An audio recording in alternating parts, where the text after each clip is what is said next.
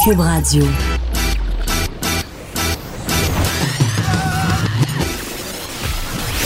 Pour elle, il n'y a jamais de mauvaise question.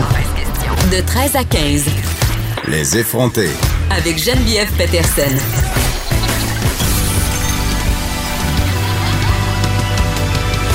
Cube Radio. Salut, j'espère que vous allez bien. Euh, vous allez être fiers de moi euh, aujourd'hui parce que hier, c'était soir de première. Et là, je vous le jure, c'est la dernière fois que je vous parle de mon film. Euh, maintenant, il vit par lui-même. Il va être au cinéma à partir de vendredi, le film Fabuleuse. donc, hier, je le disais, soir de première. Et gloire à moi, j'ai réussi à me coucher à 1h17 du matin, ce qui constitue un véritable record dans le milieu du cinéma. Ma réalisatrice me téléphonait tantôt pour dire qu'il s'était couché à 6h du matin. à l'heure où vous pouvez écouter Alexandre et Benoît, euh, ben, il y avait des gens qui faisaient encore le party après le film euh, Fabuleuse. Euh, la raison pour laquelle je vous parle de ma première, c'est parce que je veux vous remercier. à vous, les auditeurs, vous j'en ai, je vous ai vu, vous étiez nombreux hier à la Place des Arts quand même. J'ai eu quelques auditeurs qui sont venus me parler. Beaucoup, beaucoup d'entre vous aussi m'avaient écrit pour me dire qu'ils avaient hâte de voir le film, pour me féliciter. Donc, ça m'a vraiment touché de sentir tout ce support-là. Je voulais vous remercier. Mais le le truc dont je veux parler par rapport à ma première d'hier, c'est euh, mon syndrome de l'imposteur. Euh, je pensais que je m'en étais sortie, OK? Le syndrome de l'imposteur, c'est quand on a l'impression qu'il y a quelqu'un qui va venir nous chercher euh, pour nous dire qu'on n'a pas d'affaires là, qu'on n'est pas compétent, qu'on, qu'on est un imposteur. je l'avais vraiment beaucoup quand j'ai publié mon premier livre, La déesse des mouches à feu mais euh, c'était pas. En tout cas, ça avait fini par passer, mais là, évidemment, faire des films, c'est nouveau pour moi. Et là, hier, il y avait toute cette espèce de game du tapis rouge auquel je suis vraiment pas habituée. Là, je suis pas une actrice. Euh, les actrices du film euh, sont, sont comme des poissons dans l'eau. Eux autres sur ces affaires-là. Euh, ils font ça, ils font des pauses. Moi, je me sentais tellement mal. Puis est venu le, fameux moment euh, du discours euh, où il fallait que je me prononce, que je parle, en fait, que je sois divertissante devant la place des arts qui était bondée. Il y avait 1200 personnes. Et puis même si c'est ma job de parler à des gens, ben quand je parle à la radio, je vois pas le monde. Donc, c'était vraiment intimidant. Puis je me sentais pas à ma place. Puis je me disais, hey, c'est épouvantable quand même, Geneviève, qu'à 37 ans,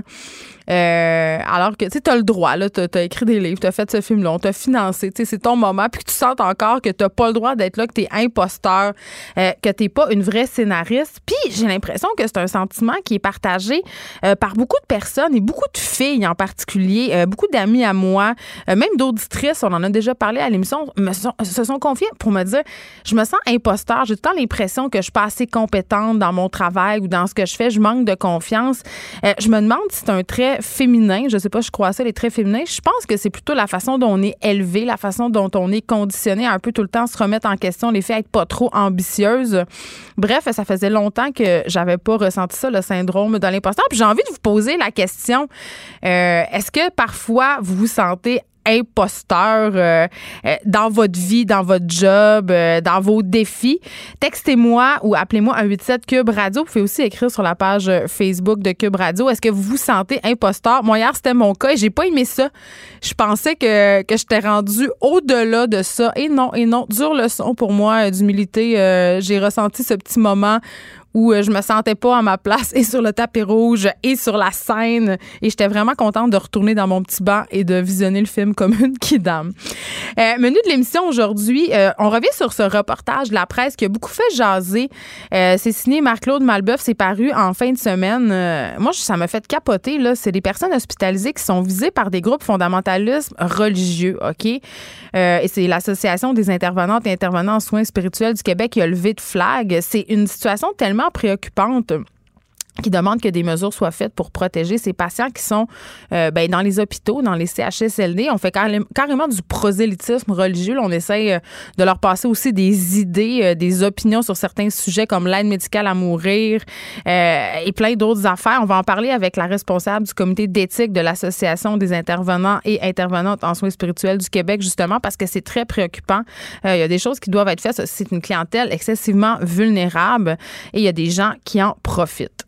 Euh, le VPH, virus du papillome humain, pardon, euh, quand même assez répandu dans la population, connu mais méconnu en même temps. je pense qu'on a tous et toutes déjà entendu euh, ces trois lettres-là, VPH, mais on sait pas vraiment euh, c'est quoi le virus du papillon humain, qu'est-ce que ça peut avoir comme impact, euh, comment ça se transmet, est-ce qu'il y a des choses qui peuvent être faites. On a la médaillée olympique Marianne Saint-Gelais qui a senti le besoin de s'impliquer, je vais dire, dans cette cause-là. Là, ça n'en est pas vraiment une, mais elle veut sensibiliser, sensibiliser les gens, promouvoir le vaccin contre le VPH parce que sa sœur a été touchée par le virus sait que ce virus-là, quand même, il y a des liens qui ont été démontrés avec le cancer du col de l'utérus, d'autres formes de cancer aussi. Donc, on va en jaser avec elle, une gynécologue. On va vous donner un peu euh, l'heure juste sur ce virus-là, comment faire pour s'en protéger si on peut.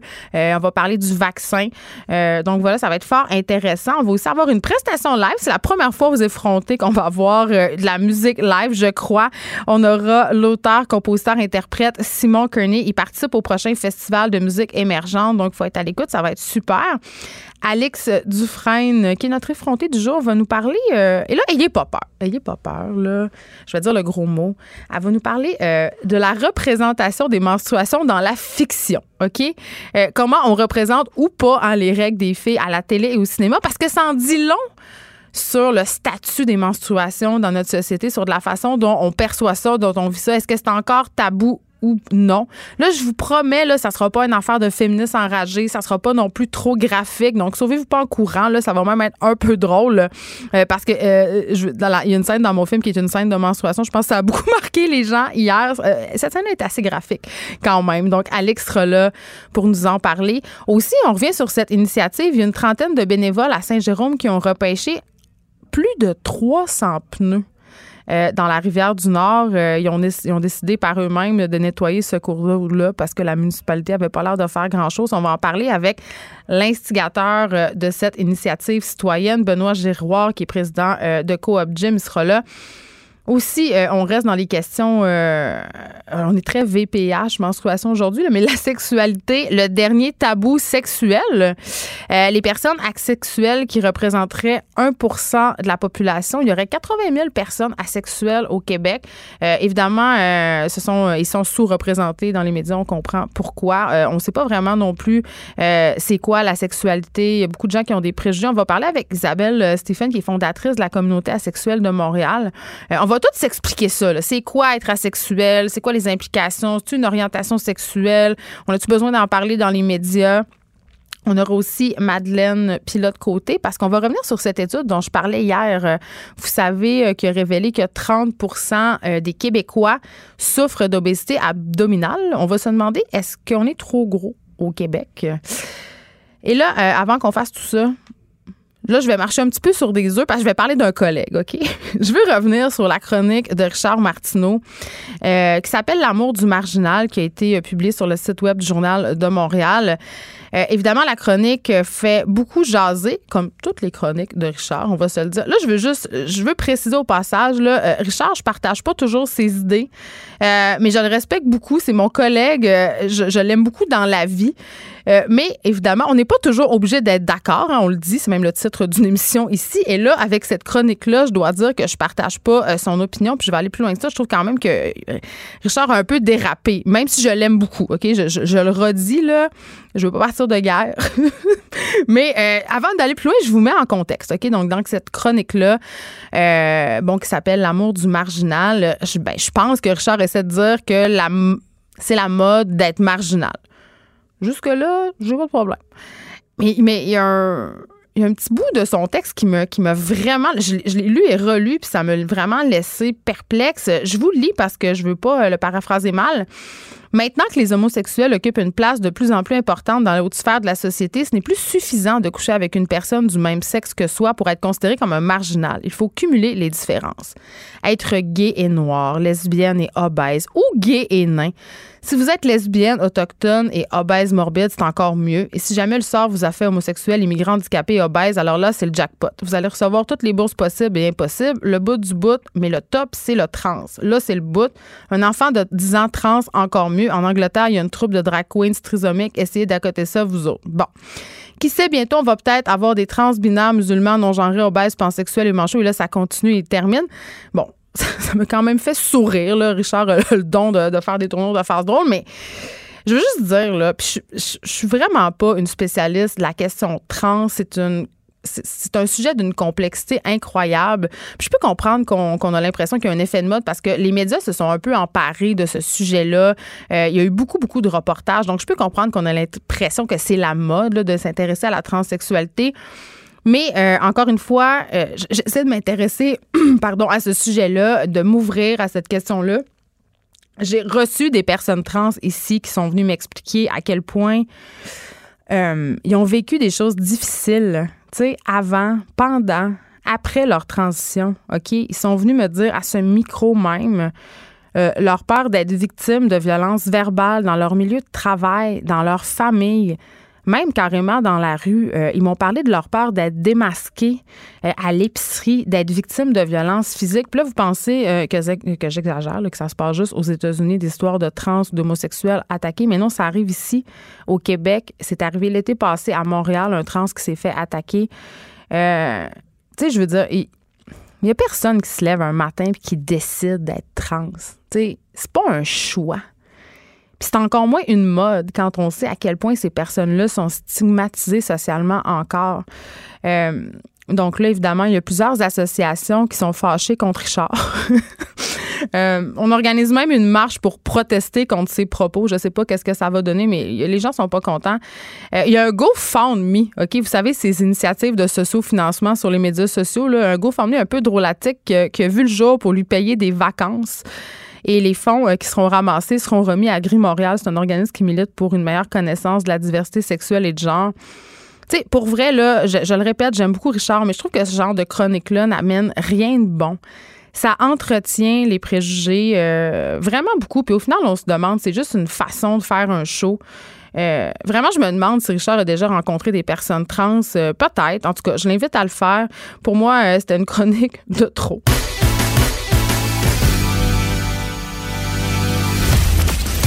Elle ne tourne jamais sa langue cette fois avant de parler. Geneviève Peterson, féministe assumée. On parle avec Joël Saint-Arnaud, responsable du comité éthique de l'Association des intervenantes et intervenants en soins spirituels du Québec, parce que, évidemment, je veux revenir sur ce reportage de Marc-Claude Malbeuf qui est paru dans la presse.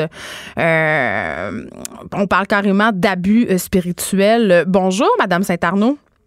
Oui, bonjour. Merci pour l'invitation. Ben écoutez, ça me fait plaisir parce que je trouve que c'est un sujet euh, quand même assez préoccupant, surtout quand on sait que la quantité d'aînés de notre population augmente sans arrêt, donc des populations vulnérables, il y en aura de plus en plus. Euh, les gens très malades ou en fin de vie, ce sont des gens justement, on l'a dit, qui sont très vulnérables. Certaines personnes mal intentionnées ou non, parce que ça se peut aussi qu'ils fassent par conviction exerce un, certain prosélytisme religieux là, dans, nos, dans nos hôpitaux et CHSLD? En fait, euh, oui, ben comme comme l'enquête euh, de Madame Malbeuf euh, l'a démontré, euh, oui, il peut y avoir euh, du prosélytisme, mais avant tout, je pense qu'il faut départager certaines choses aussi. bon, ça peut se faire par à la fois tout le personnel de l'hôpital ou de, de l'établissement, que ce soit du personnel soignant, puis donc et les intervenants en soins spirituels font partie des équipes de soins. Donc, euh, c'est un prosélytisme qui peut venir euh, voilà, de l'intérieur et aussi de l'extérieur, comme l'enquête l'a démontré, euh, des groupes qui vont visiter les gens, les patients, bon, parce que bon, comme on sait, les chambres de patients et ailleurs dans les CHSLD sont accessibles. Donc voilà. Mais moi, Madame saint j'ai une question parce que vous l'avez dit, euh, dans les équipes de soignants, dans les hôpitaux et dans les CHSLD, il y en a des, des, des gens qui sont. Il y a des prêtres, il y a des conseillers spirituels, il y a des gens qui accompagnent les personnes en fin de vie. Euh, puis souvent, ce sont les patients qui demandent ces services-là, ils demandent à les voir, OK, ce monde-là. Donc, euh, puis ces personnes-là, évidemment, ils peuvent y aller de leur conviction, sont là pour ça. Mais elle est où la ligne? Elle est où la, la limite? Ben c'est le cœur de la problématique. C'est un c'est un sujet sensible, euh, la spiritualité, les convictions et euh, tu sais avant tout, faut dire que c'est correct d'avoir des convictions et une spiritualité quand on est soignant et euh, ça peut ça peut même aider à faire le travail. Euh, et aussi, on est là, euh, ces services-là de soins spirituels, entre autres, sont là par parce que c'est prescrit par euh, la loi des, euh, des services euh, sociaux et de la santé, l'article 100. On est là pour répondre aux besoins spirituels. Donc, les gens qui sont hospitalisés ou hébergés ont le droit, selon leurs besoins, d'être accompagnés. puis là, c'est pour ça que ça demande tout un travail justement, de discerner vraiment c'est c'est quoi les besoins exacts que les gens recherchent. C'est souvent pas clair d'emblée et c'est souvent et c'est je dirais toujours complexe. C'est pour ça que comme intervenant en soins spirituels, ce qu'on veut, c'est assurer une formation clinique pour assurer un service adéquat et de qualité.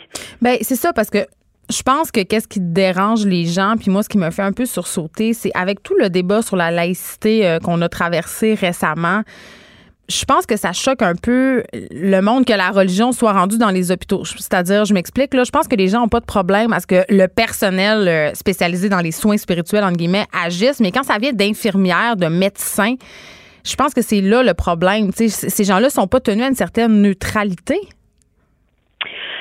Oui, mais comme euh, il y a eu un article euh, ce matin euh, apparu dans la presse justement, la mère de Sébastien, tu sais, qui qui témoigne que son fils a a vécu une forme d'abus spirituel justement, tu sais, d'une d'une préposée.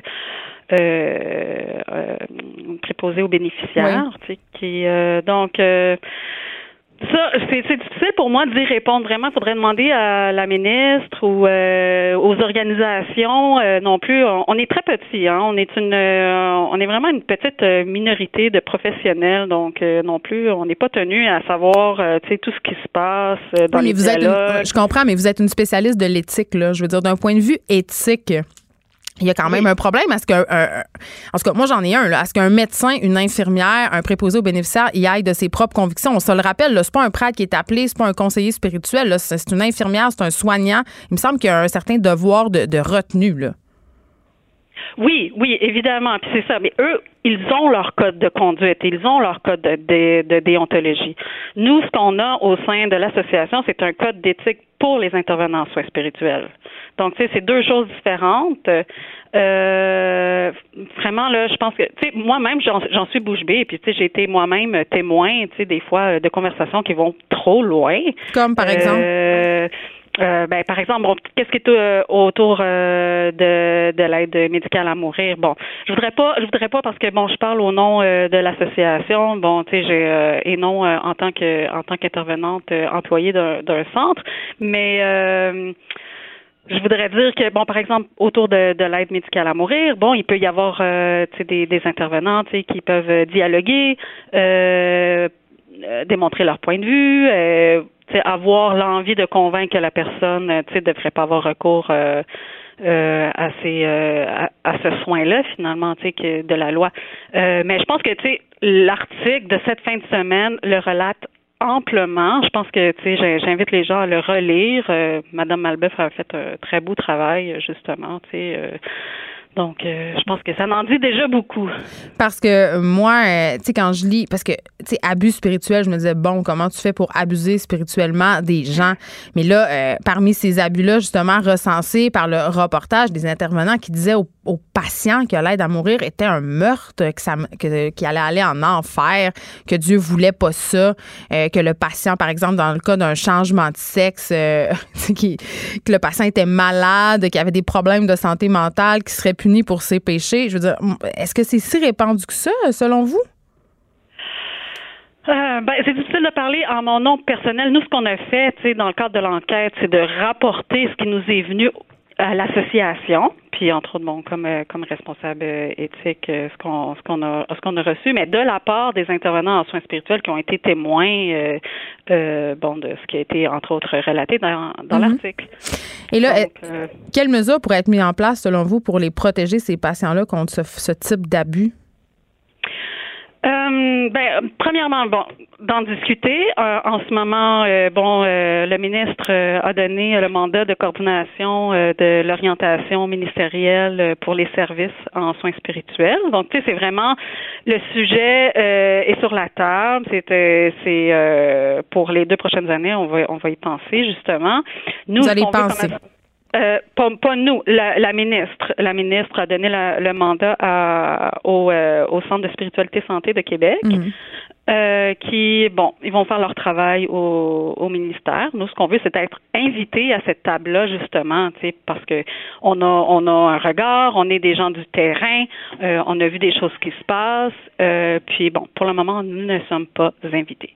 Ben oui, puis en même temps aussi, je pense que c'est important euh, de spécifier euh, que c'est un réel besoin. Aussi que ces gens-là, euh, soit les gens en fin de vie ou les gens très mal ou les gens juste qui sont au CHSLD, ils peuvent éprouver le besoin d'avoir un accompagnement spirituel et ça, c'est pas mal en soi. Là. Ce qu'on veut éviter, justement, ce sont des dérives comme on a pu, comme l'ont révélé le reportage de Madame Malbeuf. Merci, Joël Saint-Arnaud, de nous avoir parlé. Je, je rajouterais, c'est un droit qui est ben dans la loi. évidemment. Euh, merci beaucoup. Je rappelle que vous êtes responsable du comité éthique de l'Association des intervenantes et intervenants en soins spirituels du Québec. On s'arrête un instant. Écrivaine. Blogueuse. Scénariste et animatrice. Geneviève Peterson. Geneviève Peterson. La Wonder Woman de Cube Radio. On se parle de VPH, le virus du papillome humain. Dit de même, là, ça a quasiment l'air cute, virus du papillome humain, mais ce n'est pas tellement. En vérité, je suis avec Marianne Saint-Gelais, vous la connaissez, médaillée olympique en patinage de vitesse. J'ai aussi une obstétricienne gynécologue, docteur France Leduc. Allô, les filles? Allô?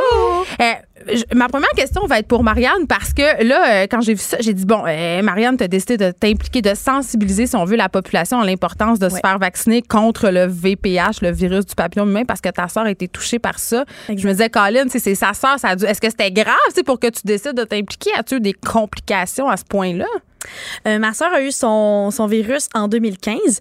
Euh, ça n'a pas été sans conséquences, mais ça, ça n'a pas empêché de, de, pouvoir vivre une grossesse deux ans plus tard.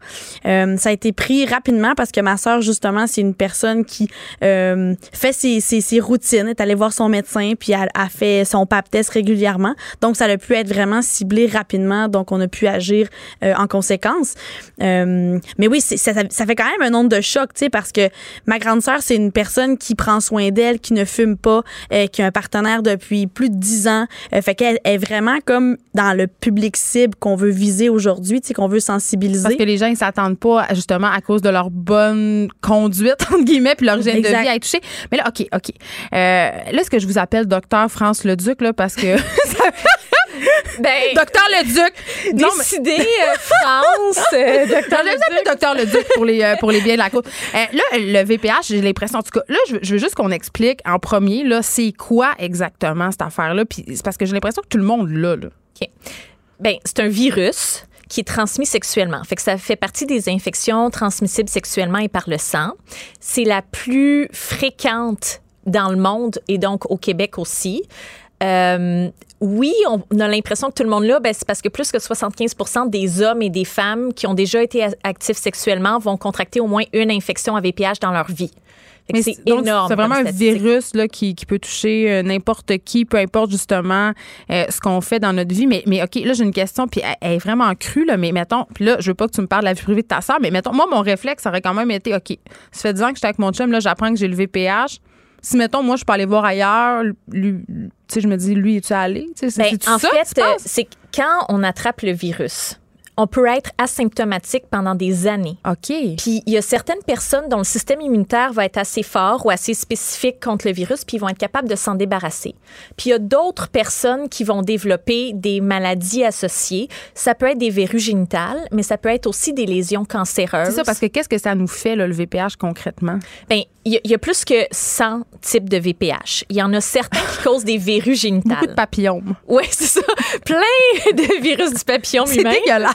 en même temps, là. C'est pour ça qu'on en parle aujourd'hui. C'est parce que des fois, les gens trouvent que c'est trop dégueulasse. Ah non, mais moi, j'ai- moi, j'ai guillemets. eu- moi, j'ai eu Ils un ne pap veulent pas en parler. Mais, Mais non, mais moi, j'en parle. Moi, j'ai eu un pap test anormal, OK? Je le dis, là. Euh, puis je suis allée passer une colposcopie, ça fait pas du bien. Non. Euh, puis on en parlera tantôt, mais, Oui. mais des fois, ça rentre dans l'ordre tout seul. Puis ça aussi, on en parlera tantôt. Exactement. Donc, il y a- il y, a une centaine. Puis c'est vrai que, tu sais, on, on a l'impression que tout le monde a, mais personne n'en parle.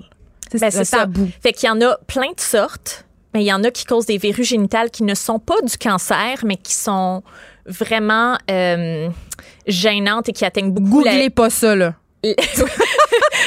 et qui atteignent beaucoup la vie sexuelle des gens, mais aussi au niveau psychologique, ça peut oui. causer beaucoup de, de détresse, mais qui font en général quand même peu de symptômes.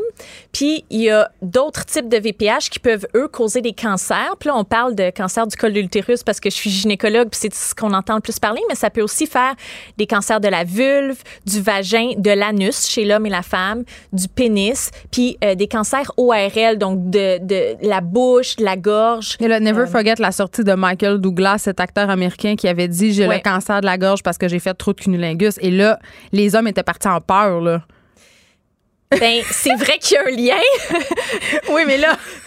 Ben, c'est vrai qu'il y a un lien, mais c'est pas juste ça. C'est qu'il faut savoir que ça peut être rela- relation sexuelle orale, vaginale, anale, mais même du contact peau à peau des régions génitales, ça peut transmettre le virus du VPH. Fait que c'est pas pour faire peur à personne, mais le, Mais ça fait même quand le même condom ne protège pas à 100 C'est pour ça qu'il faut aller vers d'autres méthodes pour aider à se protéger contre les infections euh, du virus du papillon humain. Parce que les gens pensent quand même que si on met un condom, euh, on est protégé contre toutes les infections transmissibles sexuellement. Puis c'est pas le cas, là. sûr que c'est mieux que rien, on s'entend. Ça protège un peu? beaucoup d'autres infections.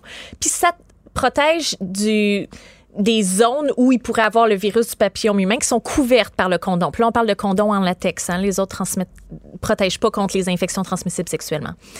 Euh, mais évidemment, il peut avoir du VPH sur les testicules, sur le périnée, sur la bouche. Puis il faudrait vraiment être protégé du début à la fin d'une relation mettre un lors saran de tous les contacts. Fait- Ben, je veux juste dire que c'est possible, finalement. Ben, c'est extrêmement difficile. OK. euh, un préjugé qu'on a, je pense, sur le VPH, euh, et Michael Douglas, il lui a contribué, euh, c'est que c'est une maladie de filles. Ouais. Euh, évidemment, c'est pas du tout le cas. Fait qu'autant d'hommes et de femmes peuvent être atteints du virus du VPH. Puis on parle d'au moins 75% de la population, comme on disait, qui va au moins avoir une infection dans sa vie. Par contre, quand on parle de cancer lié au VPH, oui, il y a plus de femmes que d'hommes qui sont diagnostiqués avec des cancers liés au VPH. On parle d'environ un tiers d'hommes et deux tiers de femmes euh, au niveau des diagnostics de cancer.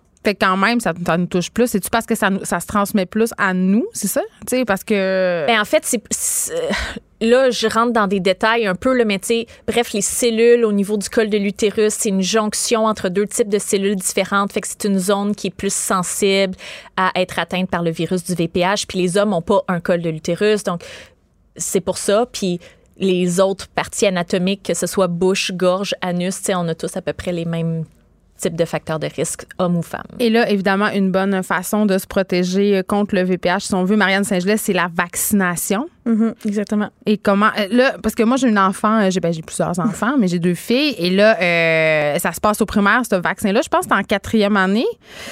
Et là euh, bon, on, là, je veux pas être un, un anti-vaccin parce que j'ai beaucoup parlé euh, des anti-vaxxers, puis c'est épouvantable, c'est important les vaccins, mais j'ai quand même vu passer, OK? Euh, ils sont déjà crampés.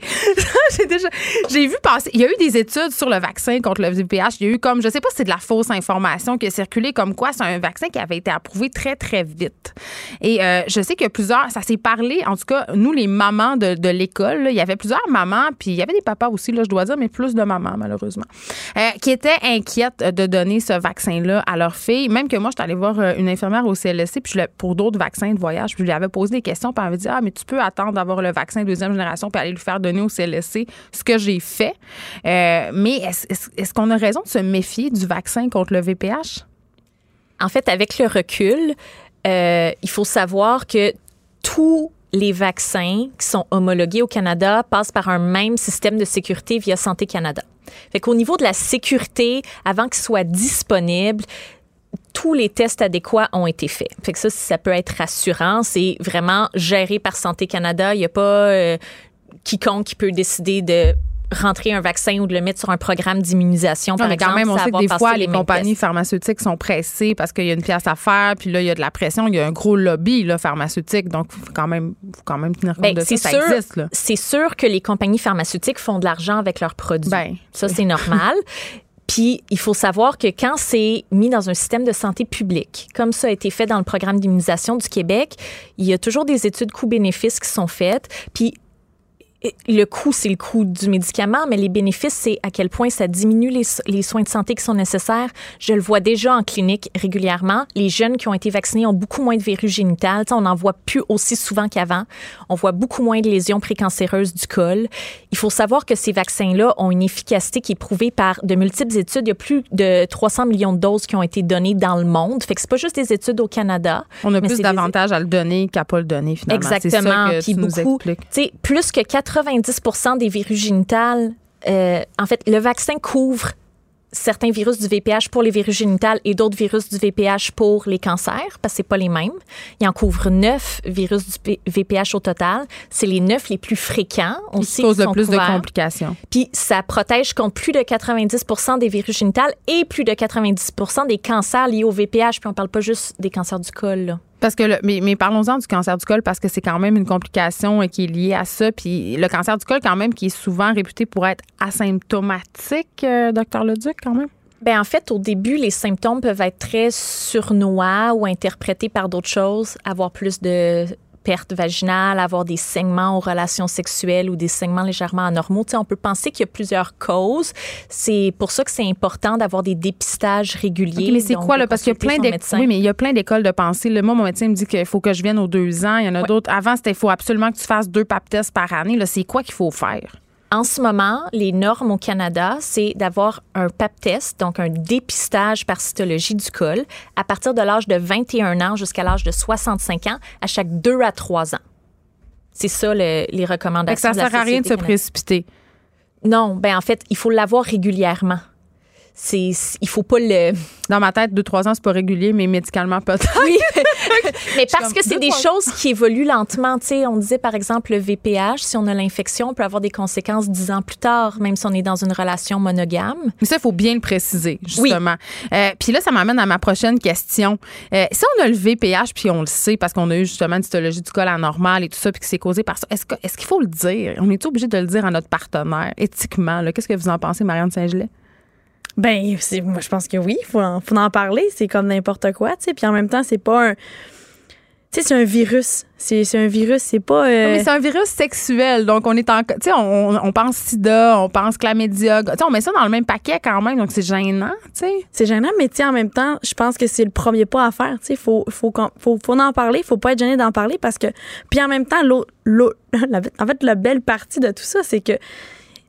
On peut, le- on peut le soigner, puis on peut surtout le prévenir. Fait que On peut aller faire faire des colposcopies, ça fait très, très mal. On- Très, très mal, docteur Leduc. Continue à le dire pour qu'on ait à en faire de moins en moins. C'est ça. Tu veux pas te rendre là. Mais la bonne nouvelle, c'est que parfois, quand tu fais une, col une colposcopie, ouais, je vais réussir à le dire, il y a, il y a plus de peur que de mal. Et moi, c'est ça qui est arrivé. C'est-à-dire, euh, il y avait vu des cellules euh, de bas grade. C'est pas très, C'était pas très grave. Et finalement, ça s'est résorbé d'elle-même parce que, euh, ça, on, on l'a pas dit, mais dans le cas du VPH, ceux qui ont un système immunitaire qui est quand même fort, ils peuvent le combattre. Je comprends même pas comment ça se peut, mais euh, c'est notre système immunitaire qui fait que le virus, un moment donné, s'en va. Fait que tu peux être testé positif, puis après ça, tu refais le test, puis c'est parti. Exactement.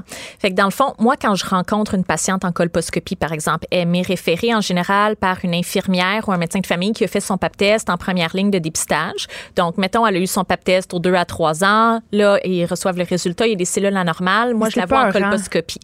Et évidemment, on est extrêmement stressé quand on est en moi, colposcopie. capotais. on peut pas nous-mêmes voir notre col, fait qu'on a souvent aucune idée qu'est-ce qui va se passer là. Les Mais on le voit pendant la colposcopie, je peux te le dire. ça dépend dans quel hôpital.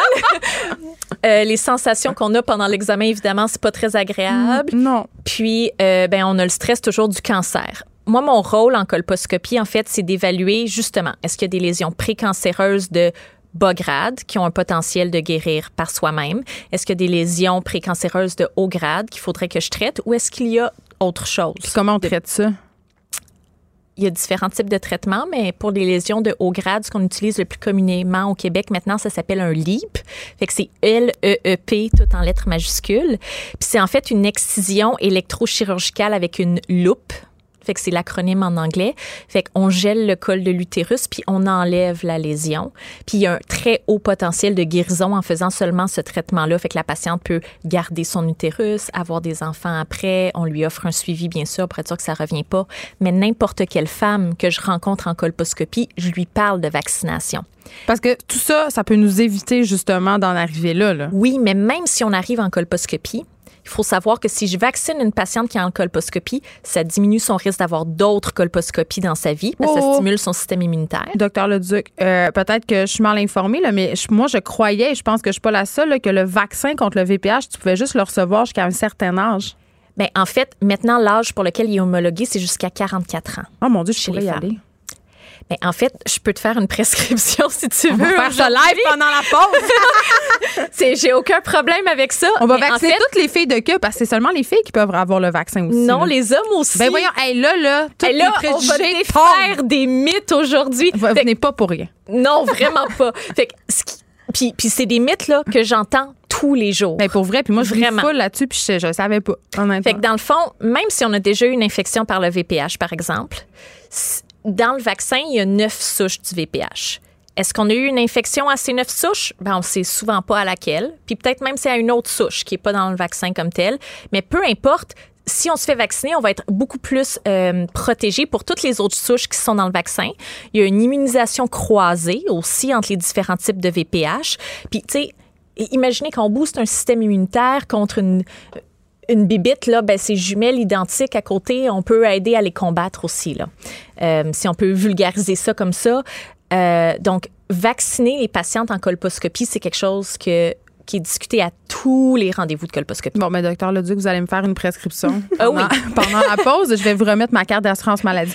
Euh, Marianne Saint-Gelais, euh, je profite de ta présence. Si j'ai envie qu'on se parle un peu du scandale euh, Laurence Vincent Lapointe, évidemment, qui est cette canoïste, canotiste, jamais comment, canoïste, je crois, qui est suspendue pour dopage. J'imagine que tu as suivi ça de près.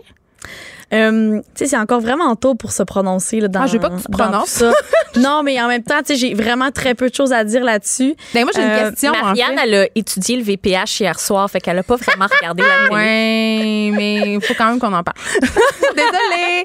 Non, mais c'est parce que euh, il y a- il y a- euh, Laurence a dit une chose. Je l'ai reçue euh, cet été euh, ici aux effrontés, puis je l'avais trouvé fort sympathique. Puis j'ai écouté sa conférence de presse aussi. Puis j'avais une question euh, pour toi qui est une ancienne sportive euh, professionnelle. Puis je me dis, elle va peut-être avoir la réponse pour moi. Je profite de toi. Euh, elle, me disait en conférence euh, de presse, Laurence, elle disait, euh, peut-être que j'ai été victime un peu de la jalousie d'une rivale, que quelqu'un aurait peut-être truqué ses résultats et tout ça. Puis là, j'entendais un peu comment ça se passait. J'en parlais avec un journaliste sportif parce qu'on soupçonne un peu les suppléments alimentaires qu'elle prend d'être à l'origine de ce faux résultat-là. Puis en même temps, ces suppléments-là sont, fabriqués par une compagnie indépendante, sont donnés par des gens. Je me demandais comment ça, se peut, comment c'est possible? De truquer des résultats ou de ou de, de faire passer une collègue pour une tricheuse. Tu sais, ça, ça se peut-tu? Mais en ce moment, je pense qu'on est, très perplexe là, quand on est entendu ça. beaucoup en, en, en recherche, je pense, de, de solutions aussi. Là, tu sais. fait que toutes les parce pistes- veut pas. Tu toutes les pistes sont explorées, c'est certain, de son côté à elle, puis du côté, oui, de la fédération, j'imagine. Euh, fait que oui, il y a des possibilités. euh, tu sais, toutes les possibilités sont présentes. Rendu là, euh, je veux dire, il faut attendre de voir qu'est-ce que c'est. Moi, tout ce que j'ai à dire par rapport à ça, c'est que le mandat est gros, euh, le mandat est grand et pas impossible. Euh, j'ai, pour avoir été à- dans, sa position, je sais que ça doit pas être évident en ce moment ce qu'elle vit. Je pense à elle énormément, puis je, puis je, je la soutiens, mais il faut vraiment attendre de voir ce qui va sortir. Mais c'est vraiment pas évident ce qu'elle doit vivre en ce moment, ça c'est certain. Mais c'est pas, je trouve, euh, Marianne Saint-Gelais, parce que ça vient encore un peu ajouter de l'eau au moulin au préjugé selon Oui. lequel euh, tous les sportifs de haut niveau euh, sont dopés. Toi, est-ce que que tu en as vu? Est-ce que tu avais l'impression que le dopage, ça faisait partie du sport quand tu étais patineuse de vitesse? Mais malheureusement, le dopage, ça va faire partie du Tout sport. le temps, hein? Puis ça va toujours en faire partie. Puis les tricheurs vont jamais se lever puis dire qu'ils trichent. Non, puis en Euh, même temps, j'ai l'impression que c'est aussi une science, le dopage Ouais. dans le sport, parce que c'est tellement rendu du sport de, de haut niveau et tellement de recherche qu'à un moment donné, quelque chose qui est considéré comme légal devient illégal. Et là, tout le monde est un peu perdu là-dedans. Tu sais, j'ai l'impression que c'est. euh, on, on marche tout le temps sur la fine ligne du dopage. Ben, c'est juste que la ligne est mince entre euh, tu vouloir rester le meilleur. Puis des fois, pas rester le meilleur, tu sais. Fait qu'il y a des, il y a des gens qui sont prêts, des fois, à traverser cette ligne-là, tu sais. Puis tu penses-tu qu'on peut doper une athlète à son insu? C'est sûr que c'est c'est difficile à croire, mais en même temps, tu sais, je veux dire, on n'a pas toutes les mêmes. Tu on, on, on, on en voit partout là, des, des, des signes de ce genre-là, là. Mais de là, tu sais, ça, c'est. je- je- honnêtement, je suis vraiment pas partagée, mais je suis vraiment dans une position qui est inconfortable parce que je connais très, très bien Laurence. Euh, puis j'ai été athlète aussi, tu sais, fait qu'il y a bien des choses que je connais. Fait que je ouais, je trouve ça je trouve ça délicat de me prononcer, puis je trouve ça délicat la situation. Puis j'aime mieux, j'aime vraiment mieux attendre que tout se place pour euh, vraiment me faire une meilleure tête, puis surtout peut-être la voir elle aussi là avant de avant toute chose. Évidemment, parce qu'on l'a senti très, très affectée pendant Ouais. la conférence de presse.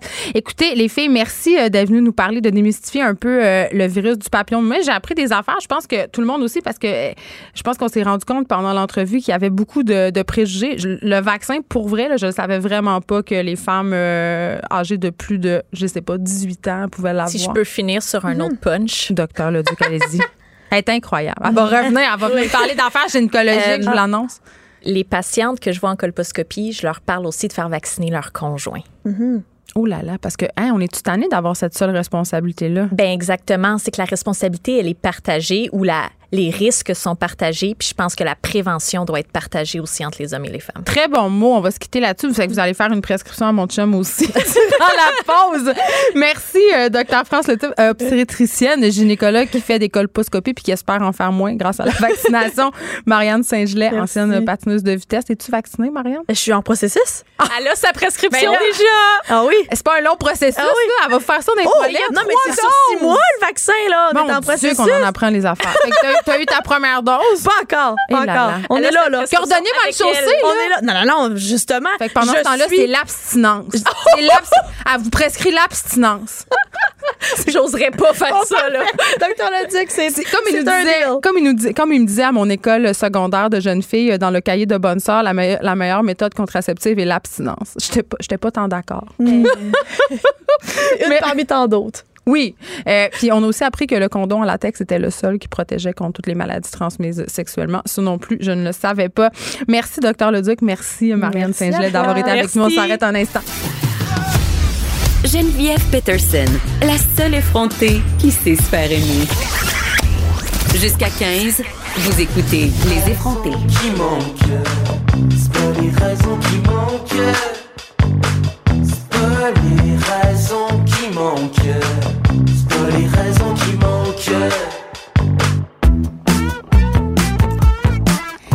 Est en train d'entendre, c'est un extrait de la chanson euh, C'est pas les raisons qui manquent. hein. Breaking news. On est avec l'auteur, compositeur, interprète Simon Kearney. Bonjour Simon. Salut. Est-ce que je prends parce que là tout le monde moi prononce mal mon nom fait que j'ai une attention particulière. Est-ce que faut dire Kearney Kearney? Comment tu dis ça? C'est euh, un- ma guise. C'est comme un amalgame entre cœur nez, mais tu donnes une petite swing, mais tu donnes une petite swing anglophone. Vas-y donc. Kearney. Ah, c'est pas pire. OK, je vais réussir Kearney. Ouais, tu eu. Euh, là, tu es là parce que tu vas être euh, évidemment au Festival de musique émergente. Et d'ailleurs, un des artistes qui va jouer dans le cadre du 5 à 7 québécois, ça, c'était la plug. Mais ça va être. euh, c'est ta première fois avec ton projet solo. Euh, le FME, c'est quoi pour toi? Ben, c'est un festival très loin, premièrement. Quand t'es Parce que quelqu'un de Québec, ouais. c'est 10 heures de route, mais euh, c'est quand t'arrives là, c'est comme un petit oasis de, de culture. là. Tu c'est oui, j'en profite pour faire mon spectacle, mais aussi pour aller voir d'autres artistes que j'apprécie. Parce que là, pour ceux qui ne le savent pas, c'est où, là? C'est en Abitibi, euh, à Rouyn-Noranda. Puis là, Master Bugarici, notre chroniqueur, nous a vanté euh, les mérites de l'Abitibi cet été à ce micro. Donc, tu l'as dit, là, c'est un oasis de culture, mais c'est aussi le fun. Les gens de l'Abitibi sont le fun quand même. là. Un- Il y a une bonne vibe au FME. Là. Ben oui, tu sais, c'est comme une petite bulle pendant. Ça dure une semaine, je crois. Tu sais, là, il y a vraiment. euh, Il y a une belle vibe entourant tout le festival. Puis c'est un peu le party aussi. là. ouais, c'est l'occasion pour faire le party. Ouais. Oui, c'est pas On se le pas. Euh, on a pu t'entendre au Festival d'été euh, de Québec. Est-ce que tu approches les événements euh, d'envergure comme ça de façon différente euh, par rapport au fait de faire une petite salle en région, mettons? C'est-tu différent? Ben, c'est drôle que tu dises ça parce que hier, j'étais à Granby pour une vitrine de 25 minutes en après-midi à 1h30. OK. Puis euh, euh, ça finit qu'on s'est tous ramassés en bédaine, puis euh, notre euh, s'est passé? a fait un solo de guitare dans full. Fait que tu sais, c'est on on est on fait aucun compromis, peu importe le le, le le contexte. On veut juste avoir du plaisir puis puis donner un show, avoir du fun entre nous autres. Puis ensuite, je pense que la foule nous voit avoir du plaisir puis ont le goût d'embarquer toi, que tu joues devant 50 000 personnes ou 50, tu fais la même gig? Ben, il y a cent- il y a quatre personnes sur le stage qui trippent puis c'est ça Ils se mettent l'important. en bedaine. Euh, Dans une de tes chansons, on peut t'entendre dire Je gagne pas les concours et je trouve ça drôle. Tout ce que je veux faire, c'est du pop and roll. Euh, Est-ce que ça décrit bien euh, ton approche envers la musique, cette, phrase-là? Ben, je pense que oui, dans un sens, j'ai comme un laisser-aller. Je fais la musique chez nous. Je suis à l'île d'Orléans, dans mon petit coin, euh, sur le bord du fleuve. En mes même temps, voisins. gagner des concours, c'est le fun. Gagner des prix, avoir la reconnaissance du public et de ses pairs. Oui, mais la reconnaissance puis le, le- le regard externe, des fois, ça peut rendre un peu fou, surtout quand tu es dans un milieu où il y a tellement de, de comparaisons à faire. Mm. Fait que j'aime mieux, c'est ça, me- m'isoler, mais, mais quand je vais faire mes spectacles, je suis avec les gens, mais sinon, j'essaie de pas trop avoir un, un regard euh, académique sur ma musique. Oui, j'ai l'impression que dans le milieu de la musique, il y a beaucoup ça, le côté euh, être pur, être des vrais. J'ai l'impression qu'il y a comme une espèce de, de clivage, de schisme entre les artistes plus pop, plus populaires, justement, qui font des. qui, qui gagnent des prix, qui sont plus mainstream, et euh, les artistes émergents, là, disons-le avec des guillemets. Et, et j'ai l'impression que les artistes euh, voient ça d'un mauvais œil, les musiciens, les, les purs et durs. Là. Ben, je pense que aussi on est dans un. Euh, je suis-tu le droit de dire ça à, à Cube Radio? Hey, tu peux dire tout À- ce que à- tu veux. Tu savais ce que je dis ici, là. Ben, tu sais, il y a comme une lancée avec la voix puis tout ça où c'est, il y a beaucoup, Ouais, ouais. il y a beaucoup de concours qui se fait. Oui, il y a euh, des artistes émergents qui sont devenus hyper populaires, les Sœurs Boulay, Mhm. euh, tu sais, puis comment il s'appelle l'autre, le Louis-Jean Cormier, là, je veux dire, ça, ils sont passés là. les gens ont beaucoup ri. Les gens du milieu de la musique sont les traits de sell-out, là, on va pas se cacher de ça, là. Mais c'est une belle vitrine qui est quand même euh, qui, qui donne la- de la visibilité aux, aux artistes, mais aussi je pense que des fois euh, on n'a pas le choix de s'adapter. Puis, mais pour vrai, je suis en train d'avoir ce discours-là, puis c'est pas vrai. Moi, je trouve que la culture mainstream est le fun, puis tout. Mais dis pop and roll, là. le pop and roll, ouais, c'est de la pop, tu sais.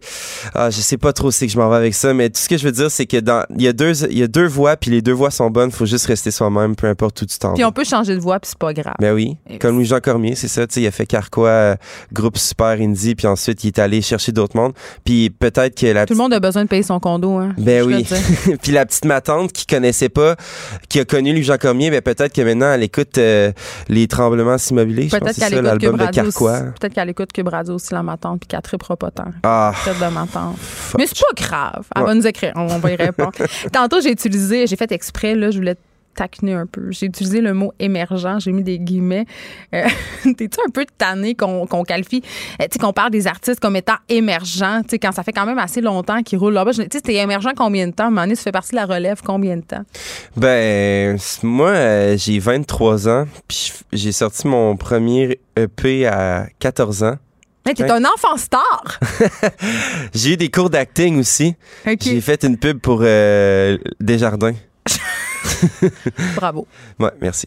Mais Peut-être un c'est petit peu moins reluisant Non, non. par les temps qui courent. J'avais encore euh, les dents qui poussaient dans ce temps-là. Mais euh, c'est ça, fait que de l'émergence, ça fait déjà qu- quasiment 10 ans que je suis dans l'émergence. Puis c'est correct de même parce que ça donne des opportunités de, des fois d'avoir ce titre-là. Ça me dérange pas. D'artiste, donc, c'est toi, tu- de toute façon, tu je pense que tu t'en fous un peu des étiquettes, c'est ça que je comprends depuis le début. Mm. Là, euh, as-tu l'impression que c'est. Là, je vais utiliser l'autre expression galvaudée qu'on a. Est-ce que tu as l'impression que c'est ton année, que tu vis un tournant euh, dans ta carrière, parce que tu es un peu partout? euh, C'est-tu l'aboutissement de tout ce que tu as fait dans le passé? C'est comme le, le climax, là. Après, tu vas juste descendre, juste te dire. Euh, après ça, je vais descendre sur Sainte-Catherine puis C'est je vais me faire éclabousser par un char. Non, mais peut-être qu'ils vont t'inviter à la voix, là. C'est peut-être ça, la, prochaine ben oui. mais non, mais tu sais, c'est drôle que tu dis ça parce que je me rappelle euh, la conversation que j'avais avec ma gérante il y a cinq minutes où elle me disait Hey, pour vrai ça va bien puis tout j'étais ouais mais ça peut aller encore mieux Fait que t'es ambitieux. ben oui puis tu sais c'est vraiment pas euh, je suis vraiment pas euh, je suis heureux de ce qui arrive je le prends puis euh, je, le, je le savoure avec mes amis ma famille puis j'essaie de, de triper là-dessus Pas parce de que fausse humilité, j'aime ça. Non, c'est ça. Puis, mais en même temps, je sais que j'ai encore de l'énergie puis que je peux en mettre plus. Merci, Simon Kearney. On va se laisser sur un peu de ta musique, puis je veux rappeler, là, parce que, évidemment, on va te plugger, euh, que tu vas être au Festival de musique émergente en Abitibi, puis que tu vas participer au 5 à 7 Québécois. Et peut-être seras-tu un juge à la voix un de ces jours en compagnie d'Éric. Ben oui. C'est quand même, ça serait quand même quelque chose. Je les mets au défi de m'inviter. Ben, Je mais vais sur le piton Moi, rouge, je moi. l'écouterais. Je l'écouterais si t'étais là. Oh, je viens de dire, j'écoute pas voix. Oups. On s'arrête un instant. Merci. Merci à toi.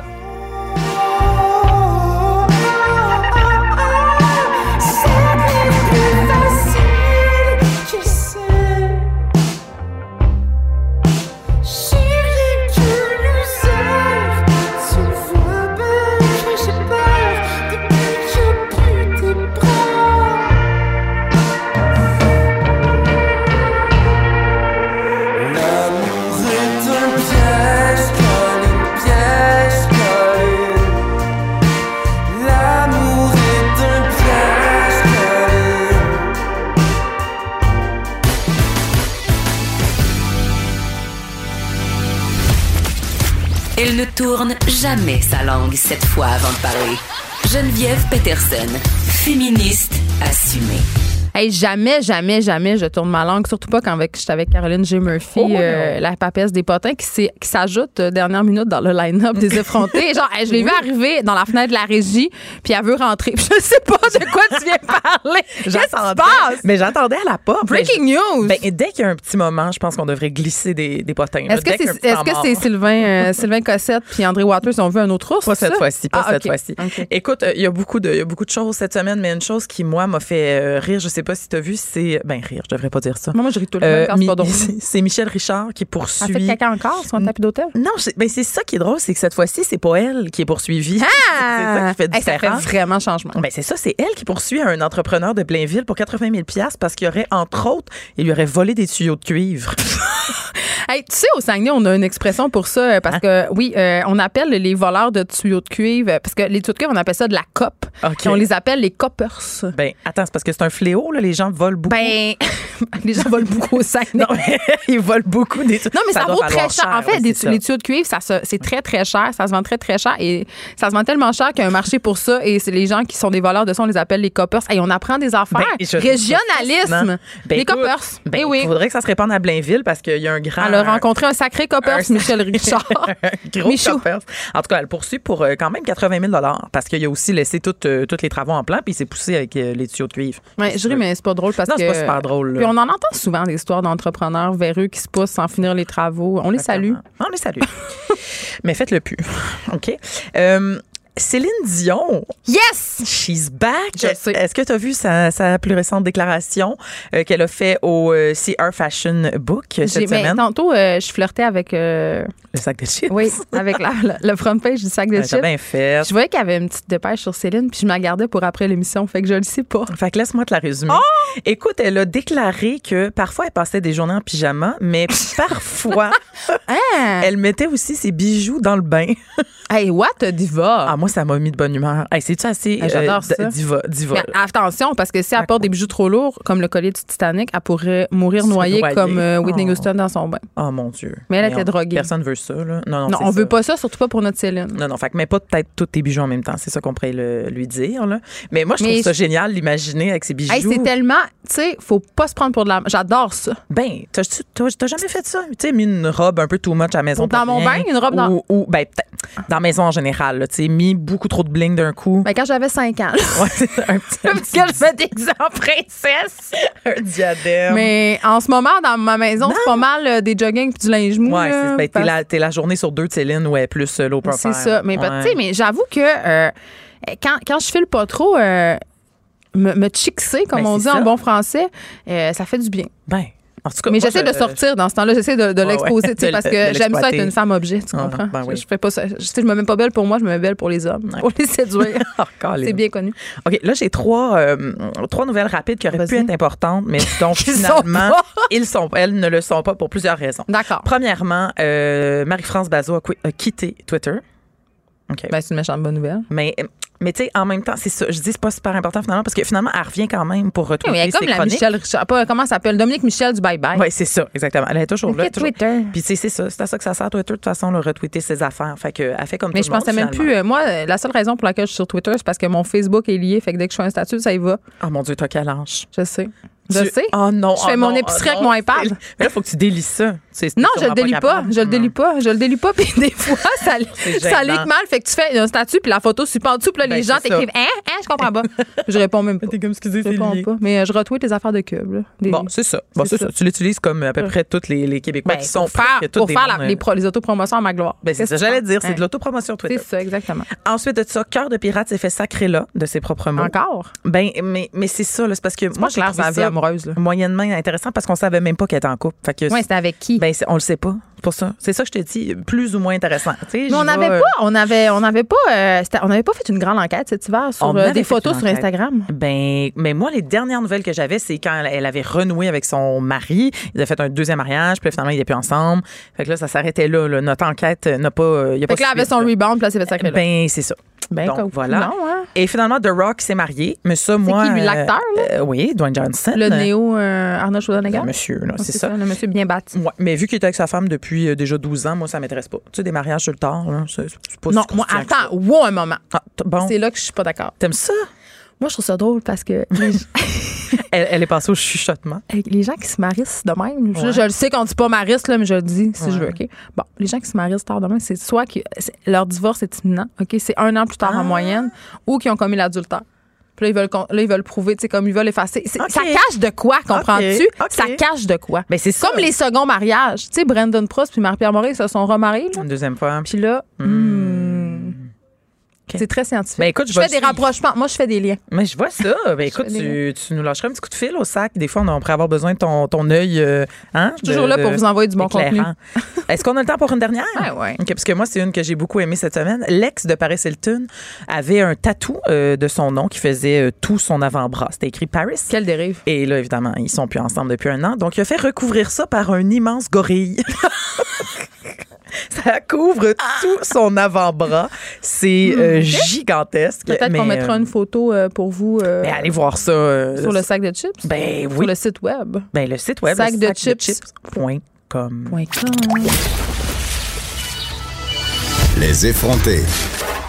Deux heures où on relâche nos bonnes manières.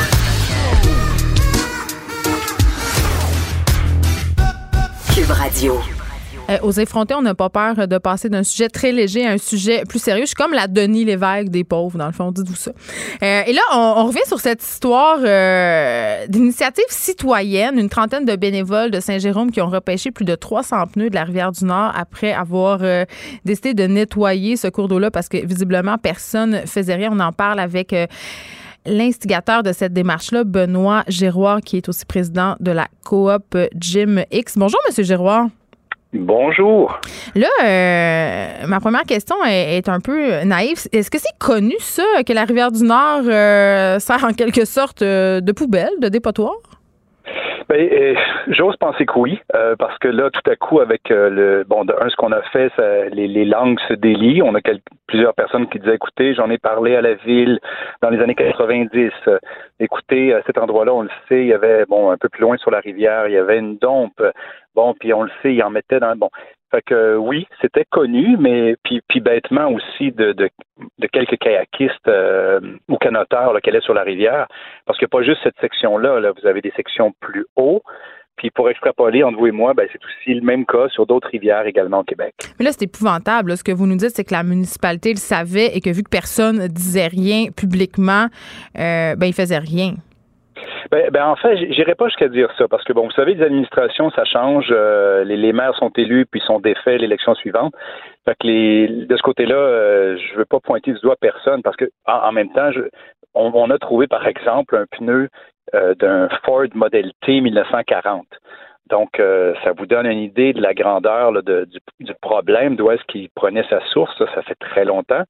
Donc, euh, mais oui, je pense que. Mais puis je vais, moi, je renvoie la balle plutôt que c'est un problème qui, qui est collectif. C'est-à-dire que malgré le fait qu'on est théoriquement le peuple de l'eau, des lacs et des rivières, euh, ben, semble-t-il parfois qu'on qu'on voit plus euh, qu'on est en fait entouré d'eau parce que ce qui est ce qui est là, c'était connu. Puis là, on parle de pneus, mais on a également ramassé depuis deux ans à pas loin plus de trois tonnes de déchets. Ben, Donc, euh, c'est ça. C'est ça, moi, c'est ça qui me jette un peu à terre parce que là, vous avez euh, fait allusion justement à des pneus aussi vieux que 50 ans qui traînaient là dans l'eau. Euh, vous avez accordé une, une entrevue au Journal de Montréal où on disait qu'il y avait des concessionnaires dans le temps qui se débarrassaient des pneus. On peut pas en vouloir aux gens pour le passé, c'est-à-dire on n'avait pas les mêmes connaissances écologiques que maintenant. Mais quand même, ce que ça met en lumière, en tout cas, c'est ce que je crois, c'est qu'il y a encore des personnes qui, en 2019, se servent des rivières comme d'une poubelle? Ben, la vaste majorité, je suis pas un expert en pneus, là, mais la vaste majorité des, pneus qu'on a repêchés datent, je vous dirais, à peu près de 10 ans et plus. Depuis qu'il y a la fameuse taxe, on voit tout de même qu'il y a eu un comportement. Euh, J'ose penser qu'on serait peut-être même dû pour une consigne en fait sur les pneus, ce qui serait beaucoup plus positif, sauf que sauf que le gouvernement perdrait de l'argent parce qu'évidemment avec les taxes, il gère ces- ce genre de programme-là. Peut-être qu'une consigne serait plus positive. J'ai appris euh, par le fait même que, par exemple, il n'y a aucune consigne sur les pneus de tracteur. Donc, euh, parce qu'on en a repêché deux. Je sais pas si vous. Mais c'est très gros, là. c'est très gros. Ça nous a été toute une, toute une job de sortir ça de la rivière. Mais, OK, mais attendez, là, c'est toute une job de les sortir des rivières, mais je m'imagine- c'est toute une job de les amener là aussi, là, pour s'en débarrasser. Oui. Je veux dire, c'est quoi le rapport? Pourquoi ils les amènent pas juste au dépôt sec, à Dompe, ou à l'éco-quartier? Ben, il y a quelques terres agricoles. Si on il faut reculer dans le passé, il y, a, il y a encore autour de la rivière quelques terres agricoles. Est-ce que ça vient d'un des propriétaires? Bon, euh, peut-être, euh, c'est une possibilité. Parce que je pense qu'on a roulé ça jusque-là. Faut que ça, à la grosseur que ça a, c'est quelqu'un qui était vraiment aux, abords de la rivière, d'un côté ou de l'autre. Mais bon, euh, ça, c'est. La pointe de l'iceberg, parce que je dis à la blague, on a trouvé également, c'est pas une blague, on a trouvé deux portes de coffre-fort. Donc, hein, les, rivières, c'est pratique. Les rivières, c'est pratique pour cacher. Hein, on le voit dans les films. Pas de cadavre, Monsieur Giroir, toujours. exactement. C'est un cadavre, des portes de coffre-fort, on en a trouvé. Bon, ben, pas, pas de cadavre encore, mais à la blague, tout le monde se le disait, on va finir par peut-être tomber sur un. Fait une rivière, c'est comme parfait. On dirait que c'est en dessous, on voit rien, mais on voit rien peut-être aussi parce qu'on se ferme les yeux. Mais euh, donc, ben, nous, ce qu'on a tenté de faire à Gmix, ben, en gros, c'est parce que des fois, les, gens se demandent c'est quoi le lien entre un centre d'entraînement? Que j'allais vous poser la question. c'est ça, c'est que chez nous, la philosophie, c'est bouge. Peu importe euh, où est-ce que ta vie se situe, bouge. Si tu n'aimes pas encore où est-ce que tu es, bouge encore. Et on croit que l'être humain est fait pour bouger. Donc, nous, on est à côté de la rivière, un peu plus au nord, et on connaissait l'état de la rivière. Et là, on s'est dit, est-ce qu'on fait quelque chose ou on fait rien? Puis on s'est dit, ben, on y va. Des gens ont été euh, assez fous pour nous suivre l'année passée, là encore cette année. Puis là, ben, je peux vous dire qu'il y a un mouvement. Ben, c'est une très belle euh, initiative, Benoît Giroir. On vous en félicite. Et je veux juste, euh, parce que vous y avez fait un peu allusion tantôt, juste préciser que c'est depuis 1999, euh, le nombre de pneus usagés, quand même jetés un peu n'importe où, a chuté parce qu'il y a eu la création d'un programme qui se charge de les récupérer, moyennant des frais de 3 à l'achat de chaque pneu au Québec. Mais c'est pas, c'est pas une grosse mesure incitative. là. On s'entend 3 piastres par pneu. là. Je- J'imagine c'est que pour des personnes, c'est ça. Puis, puis 99, euh, 99 c'est ça, mais 2009, l'Assemblée nationale a voté une loi euh, qui visait à, en fait à, à dire que l'eau au Québec, euh, c'est un caractère collectif, puis que l'État en était la gardienne. Oui, puis si tu te fais pogner acheter des affaires dans un cours d'eau, les amendes peuvent être très, très, très salées. Là. Oui, mais ah, non, non, euh, non, non, on est loin. Sincèrement, là, ça, c'est juste la théorie, parce qu'en fait, dans Il n'y a, réalité- personne pour vérifier. C'est juste ça le problème. Exactement. Si vous saviez, je ne vais pas tout nommer ce qu'on a pu trouver de trucs scato dans l'eau. Ah, mais moi, ça Euh, m'intéresse que vous les nommiez, mettons.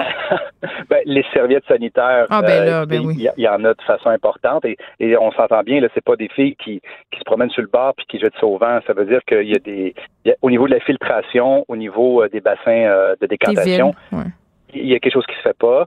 Donc, euh, alors non, c'est clair que sur papier, c'est beau, mais là, je pense que bon, autant les villes sur le, bordure, parce que nous, ce qu'on veut faire là, si on veut inviter les gens, allez-y là. Attendez pas. Moi, la, première année, on m'a dit, ben, il vous faudrait peut-être un permis. On m'a dit, vous viendrez nous le vendre la journée qu'on va nettoyer. Puis, euh, donc, on- les gens, allez-y là. Votre rivière, vous le savez là, qu'il y a des des pneus, des déchets, allez-y, nettoyez-la parce que c'est une ressource collective. Puis si on attend toujours après les autres, euh, ben, il n'y a rien qui va se faire. Oui, puis on parle beaucoup d'initiatives citoyennes. On peut prendre part à ce genre d'affaires-là. C'est toujours euh, très, très positif. Merci beaucoup, Benoît Giroir, de nous avoir parlé. plaisir. Président de la coop euh, Jim X.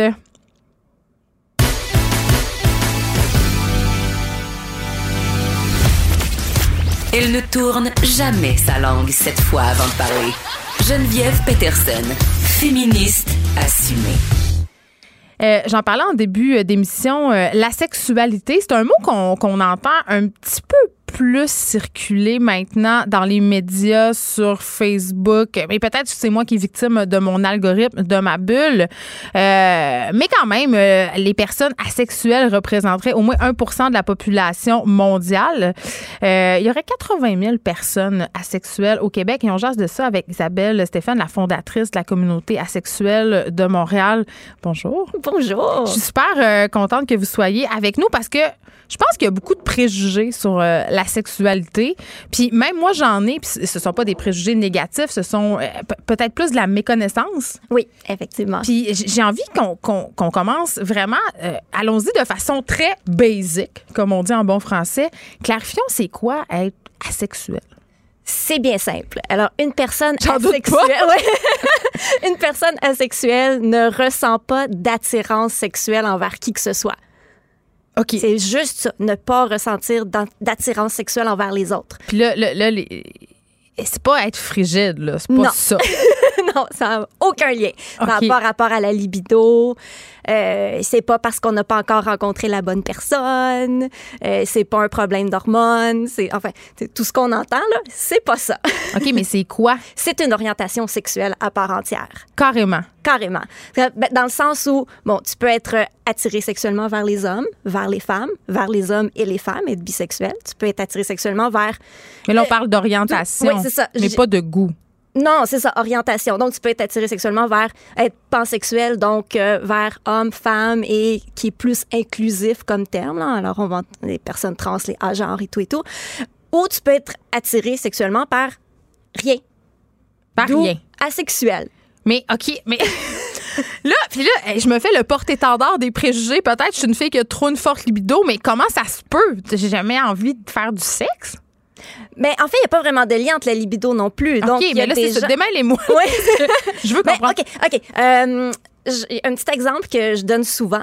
Euh, Imagine-toi le type de personne tu sais, avec qui que jamais, mais jamais, jamais t'aurais le moindre désir sexuel. Hum, attends. OK. T'as une image en tête, tu sais, c'est comme non, jamais, jamais. Là, Ouais. Ça serait la seule personne sur Terre. Tu fais comme non. Ben, Ben, plus qu'une personne. mais bon, maintenant, imagine-toi que tous les gens sur la planète sont exactement comme cette personne-là.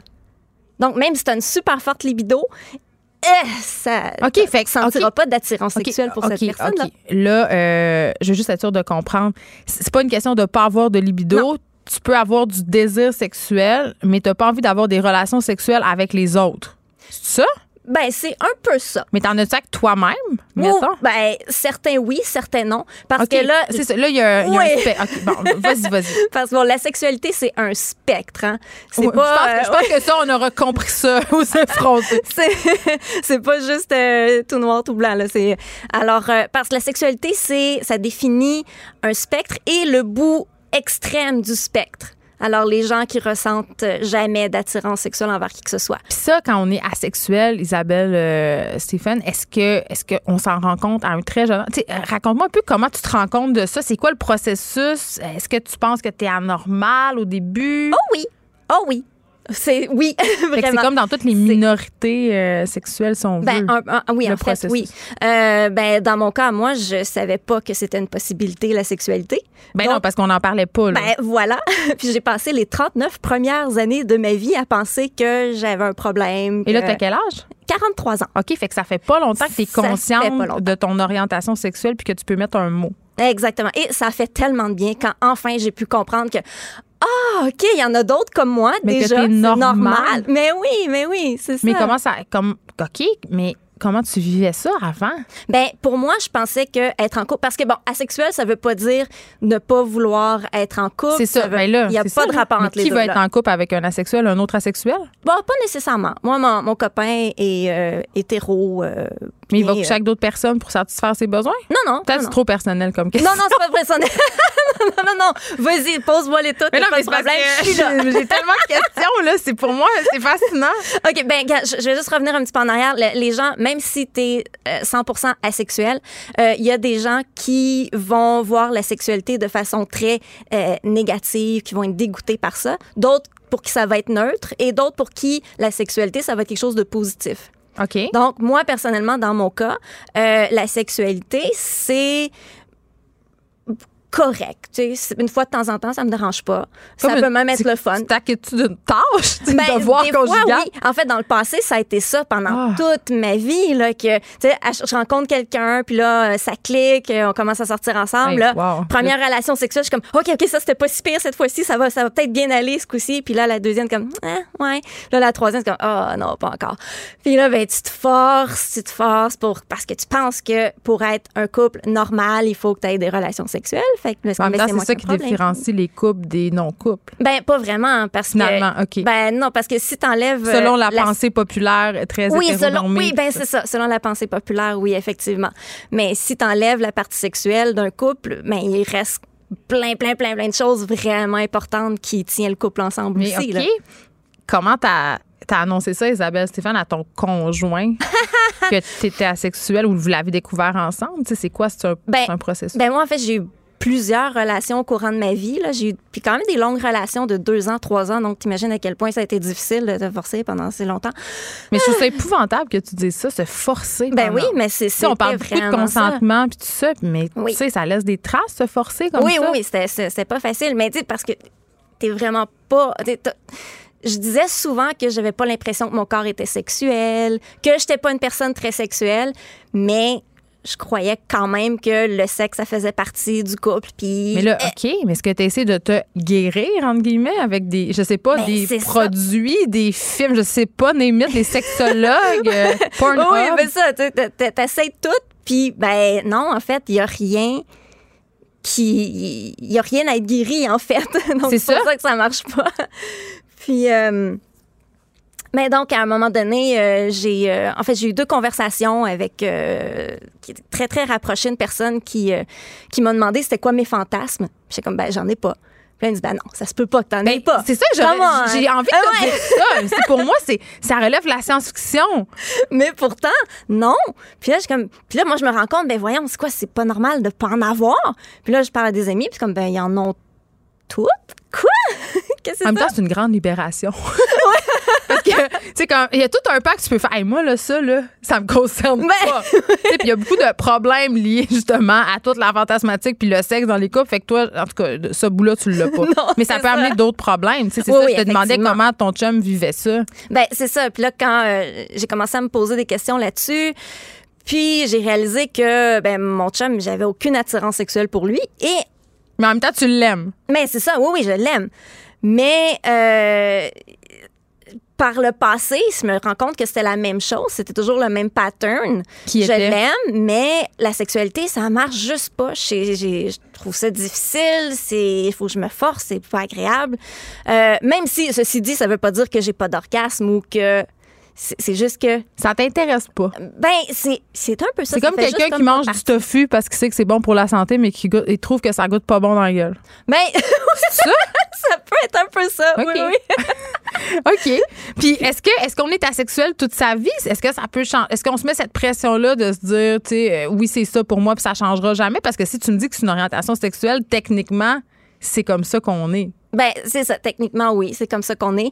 Mais c'est sûr que on, on peut rester ouvert puis parce que la sexualité, c'est quand même relativement fluide. Tu sais, au courant de ta vie, Mm-hmm. il peut avoir des changements. C'est sûr que tu, une personne n'est pas 100% asexuelle puis devient là, super sexuelle. Star du X. Euh, C'est ça.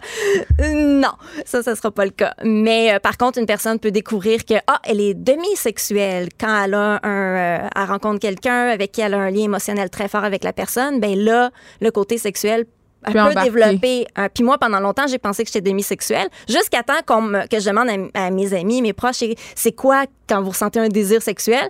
Puis là, ils m'expliquent, puis je suis comme, oh, ben, j'ai jamais vécu ça de ma vie. Toi, t'as pas ce morceau, tu l'as pas, ce morceau-là. Puis je- que je pensais qui était du désir sexuel, dans le fond, c'est un petit peu difficile à expliquer, mais plus un besoin de rapprochement avec la personne que j'aime, puis tout ça. Fait, mais ça n'a pas rapport. J'ai pas de, de chaleur, puis j'imagine pas. euh, Les rapprochements. Ouais, ouais, c'est ça. C'est pas de cette façon-là que.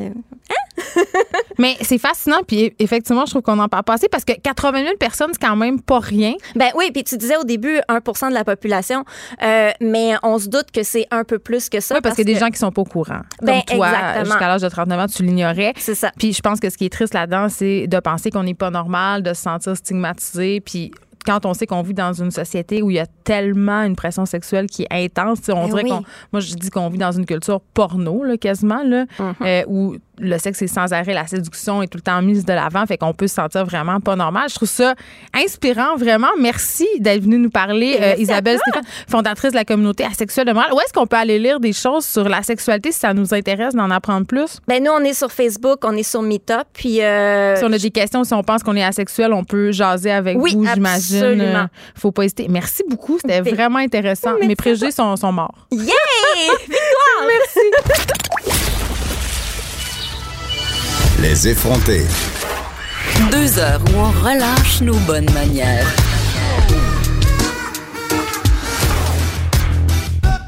Cube Radio.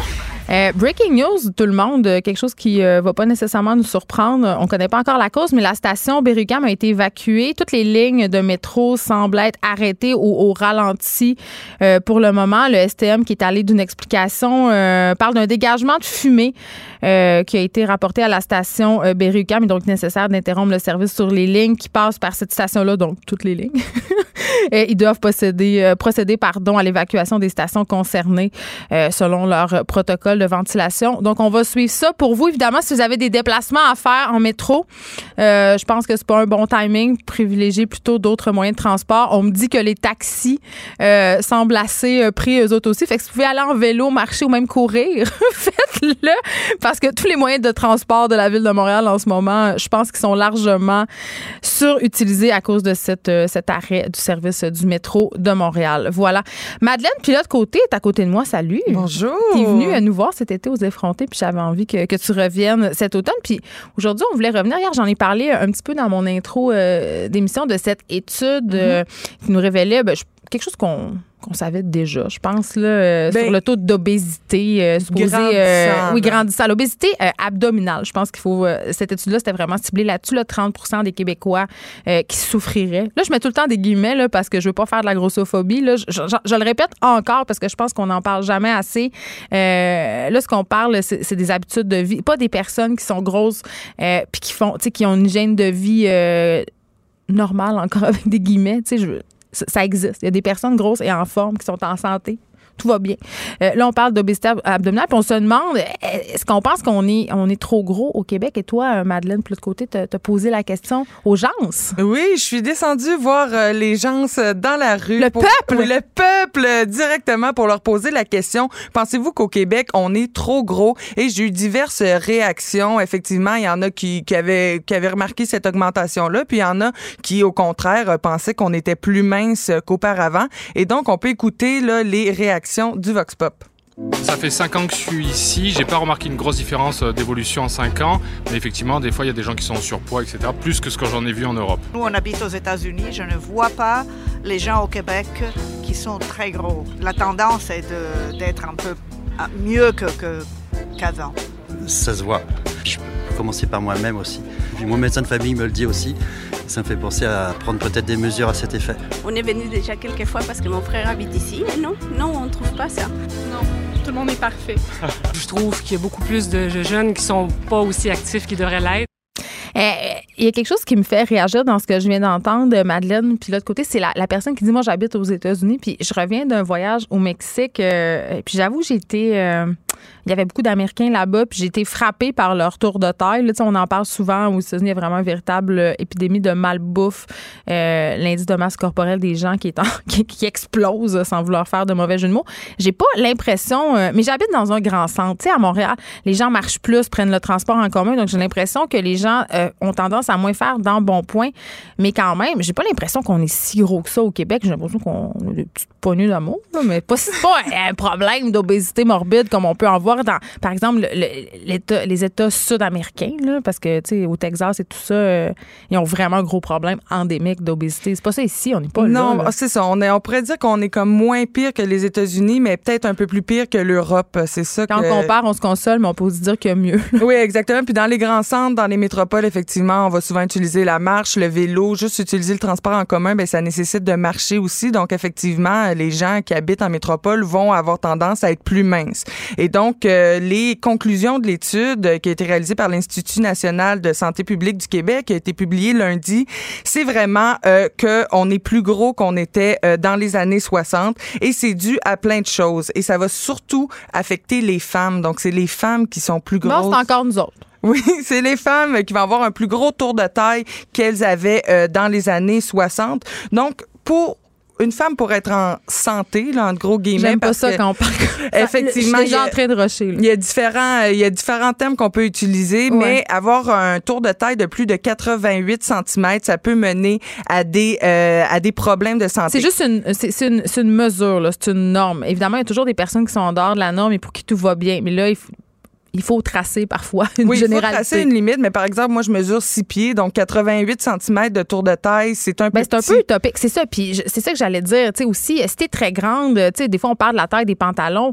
Euh, tu sais, puis il y avait, il y avait eu un, à un moment donné une image qui avait circulé. C'était un groupe euh, de femmes. Je pense qu'elles étaient comme 10-12 femmes, euh, Madeleine de l'autre côté. Et là, euh, c'était des femmes qui portaient exactement la même taille de pantalon en fait, mais qui n'avaient pas le même poids ni la même grandeur. Et l'effet était complètement différent. Mm-hmm. Donc vraiment, c'est une question de répartition des graisses. Oui, de- effectivement, mais il faut prendre en compte que la graisse abdominale, grandeur. celle qui va se loger comme au niveau du ventre, c'est vraiment celle qui est le plus, ouais, c'est le- celle qui est le plus dangereuse. Ouais. Donc, euh, plus elle est dure, plus elle est dangereuse aussi. Donc, tu sais, les, les bédaines de, De bière, bière. vraiment ça, dures. messieurs. Oui, ça, c'est souvent les messieurs. C'est très, très dangereux. Hey, moi, j'ai vu que- des messieurs ont l'air enceintes. Ben oui, c'est vraiment, on dirait mois, vraiment ça. Puis là, on, on comprend, pour quand? comprend, ils font de la calvitie, puis tout, on comprend que c'est c'est un homme puis qui est pas enceint. Mais effectivement, mais c'est très dangereux parce que cette graisse-là va venir entourer les organes vitaux puis ils vont comme euh, pas aider à, son- à leur fonctionnement, ben en fait vont nuire à leur fonctionnement.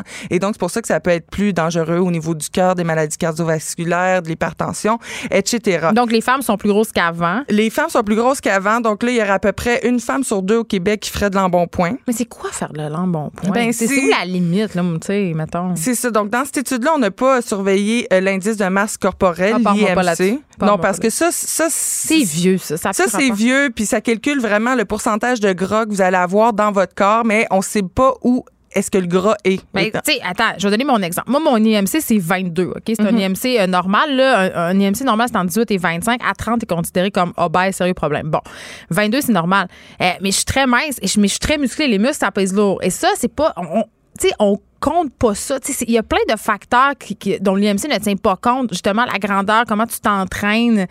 Donc, il faut pas juste se fier là-dessus. C'est une mesure qui est vraiment caduque. Puis je le répète sans arrêt parce que ça me gosse encore avec ça que les médecins euh, vont rencontrer leurs patients pour les, euh, disons-le, schémer sur leur poids ou les inciter à perdre du poids. Puis je trouve que souvent, on manque de perspective. Oui, exact. Puis c'est toujours des, des chartes hein, qui vont effectivement pas convenir à tout le monde, des grandes généra- généralités, mais pour le bien d'une étude comme ça, il faut effectivement euh, donc mettre des balises et On n'a pas le choix. c'est ça. Puis comme ça, ben, on peut avoir des, des résultats. Et donc, les résultats disent aussi que les jeunes euh, souffriraient beaucoup plus d'obésité. C'est eux qui vont être le plus affectés, donc les jeunes adultes, parce que l'étude a été réalisée sur des adultes. Et là, je me suis demandé, quelles sont les causes de ça? Parce Oui, mais que- pourquoi les filles, on est plus grosses qu'avant? C'est pas parce qu'on mange plus? Je dis pas aussi une évolution, on est plus grand qu'avant aussi, là. Tu sais, tout ça, là. Ouais, ben c'est- ça, ça, ça peut-être tout ça aussi, mais tu sais, par exemple, avec les années 60, le niveau grandeur, euh, Tout on monde parle mesurait juste de- 5 pieds, là. Ben exact, mais c'est c'est pas, il y a pas de si grande différence que ça. Les morphologies ont pas tant changé dans les C'est 50 peut-être, dernières euh, années. de même, toute la bouffe transformée qu'on mange. Exactement. Il y a beaucoup plus de pubs aussi pour les, euh, Ah, oh, les oh, produits mauvais pour la santé qui contiennent du sucre. Aussi, les, juste les emplois. Dans les années 60, c'était 50 des emplois qui nécessitaient euh, du, travail physique. Et donc maintenant, c'est juste 20 On a beaucoup plus de voitures aussi. Les familles avant avaient juste une voiture. Maintenant, ils en ont deux, ils en ont trois. On se déplace beaucoup plus en voiture. Mais les femmes avant aussi, là, à peu, là, ma grand-mère, euh, exemple, qui avait huit enfants, là, elle passait sa journée à leur courir après pour à torcher sa maison. Là. Ça, Ouais, t'as pas besoin d'aller au gym quand tu fais ça. là. Exactement. Mais là, on va avoir des travails beaucoup plus sédentaires où on va être assis et donc, il va falloir les compenser, par exemple, en allant faire une heure de sport le soir, euh, trois, quatre fois par Ça ne semaine. tente pas tant que ça. Puis ça tente à personne parce que. Moi, ça me euh, tente, mais je trouve ça dur. Oui, c'est ça. C'est c'est difficile, surtout au niveau psychologique, de toujours répéter, hein, parce que tu peux pas le faire euh, quatre fois, puis après, t'es correct pour la vie. Là. non? non, ça, Ça serait vraiment pas ça. fun. Ça se saurait si c'était le cas, je pense. Oui, ce serait, ce serait vraiment euh, le, le meilleur pour nous. Et donc aussi, on a beaucoup plus de loisirs sédentaires aussi, juste la technologie, l'avènement de la Netflix a technologie. tué notre tour de taille. Ben, c'est ça. Netflix, juste le fait d'être sur nos téléphones cellulaires. Dans les, euh, dans les réactions du Vox Pop, euh, j'ai pris, j'ai, j'ai eu l'occasion de parler à des gens un peu plus âgés. Et ils me disaient, euh, moi, quand j'arrive devant mes petits-enfants, puis ils sont sur leur téléphone, ben, c'est dehors tout de suite, puis euh, on va passer le temps avec grand-papa à jouer dehors. On dirait que les enfants ont plus ce réflexe-là, ou Puis du la moins. petite marche d'après souper. Tu sais, qui était populaire avant, la petite marche. Ben, c'est Moi, ça. j'aime ça. Acheter des chiens, aller les promener. Bon, là, je n'irais pas jusqu'à dire ça parce que, un moment donné, tu te tentes de promener le chien, là, mais tu sais, aller prendre une petite marche, là, c'est con. On a l'impression. euh, tu sais, les bénéfices de la marche sont presque aussi grands que les bénéfices de la course à pied. Tant qu'à rien faire, t'es aussi bien d'aller marcher une petite demi-heure pour digérer puis, Puis mener un garder de- les maisons, dans les maisons. On faisait ça avec ma mère. On allait checker des maisons. C'est vrai. Ah oui, moi aussi, j'adore ça. On appelait ça wirer. monde tout nu. Soir. Ben oui. Et moi, j'ai comme un don avec ma mère. Un Quand on se don? promène, on voit toujours du monde tout nu le soir Genre, après mais je 8 vais aller heures. prendre des marches avec vous autres. Écoute, c'est écœurant. On les voit, je te dis, là, au moins 5, par soir d'une marche de 15 minutes. Le Toi, monde. t'habites dans quel quartier? J'habite dans un camp nudiste. Non, c'est pas vrai. non, j'habitais, euh, quand on faisait ça, j'habitais à Boucherville. Les gens de Boucherville sont très à l'aise avec très leur corps. délurés. Ils sont Ouais. très délurés. C'est peut-être. euh, Il y a sais plusieurs célébrités qui habitent à Boucherville, donc je vous conseille d'aller. euh, Est-ce que tu as vu des célébrités nues au travers Non, de leur fenêtre? Ah, mais là, j'attendais tellement le punch. J'étais comme. Je pensais que tu avais des choses à nous dire. Mais je vais retourner bientôt. Je vais me promener dans les quartiers riches là, du Boisé. Dans le boisé. Oui. Près de la maison de Véro et Louis. Et je vais faire ça. Et donc, euh, c'est ça. Donc, on serait plus gros aussi parce qu'il y a des plus grosses portions dans les restaurants aussi. Euh, toute la publicité alentour de la bouffe et tout ça, ça nous incite à consommer Ouais. plus de fast-food, hein, plus de, de, de mauvais gras, plus de, de trucs salés aussi qui sont pas bons pour nous. Et il faut pas oublier que c'est un problème aussi d'ordre mental. Ben là.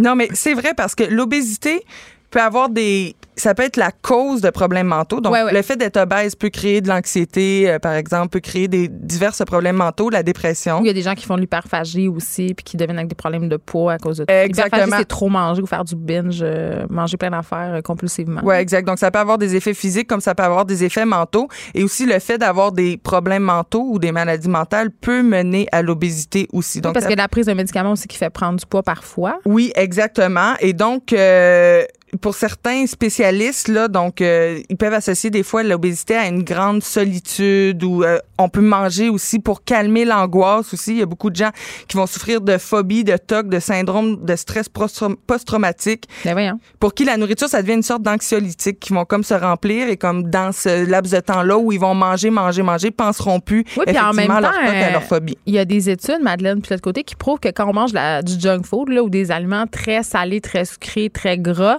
on sécrète de la dopamine puis de la sérotonine, tu sais. Puis ça, c'est comme une drogue. On devient Exactement. accro à ça, Et donc, on pourrait peut-être euh, appeler ça de l'automédicamentation Bien sûr, aussi. j'y crois complètement. Parce que ça vient sécréter effectivement des, des toutes trucs ces- qu'on va retrouver dans les médicaments. Toutes ces scènes de films d'amour où les filles se garochent dans le pot de crème glacée ou dans le sac de chips, là, ça vient pas de nulle part. Là. Non, exactement. C'est pour comme balancer le fait qu'ils viennent de se faire euh, sacrer là. C'est ça. Et donc, euh, aussi, euh, c'est une euh, Épidémie. épidémie mondiale. Donc, il faut, euh, on n'est pas, c'est pas juste au Québec qu'on a ce problème-là. Il y a aucun pays qui a encore réussi à régler ce problème-là, à l'éliminer complètement. En 2016, c'était 13% des adultes dans le monde qui souffraient d'obésité. C'est quand même beaucoup. C'est vraiment, c'est vraiment beaucoup et tous les pays confondus. Et on dit que si la tendance se maintient, d'ici 2022, il y aura plus d'enfants, plus d'enfants en surpoids que des enfants souffrant d'une insuffisance de poids. Ben là, tu sais que les scientifiques quand même lèvent le flag depuis quelques années en disant que euh, la prochaine génération va vivre moins longtemps que la précédente puis que ça serait vraiment une première dans l'histoire de l'humanité là. Ouais, Parce que malgré les avancées de la médecine, malgré euh, justement les conditions de salubrité qui sont toujours plus ah, tu sais c'est de plus en plus clean là, on lave tout à l'époxy. c'est pas à l'époxy mais à l'oxy, l'oxyclean. Euh, donc il y a moins il y a moins de- d'infections et tout ça. Euh, à cause de cette obésité-là, euh, on, a des, on a des jeunes qui ont le diabète de type 2.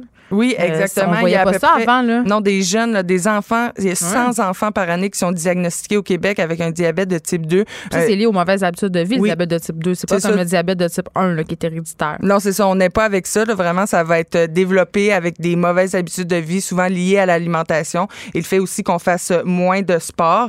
Et donc, euh, c'est ça qui, qui est inquiétant. Puis, est-ce qu'il y a des solutions? Ben, il y en a, puis on les connaît. Puis, c'est manger mieux, bouger. Il faut aussi avoir recours à une aide psychologique, euh, nutritionniste, etc.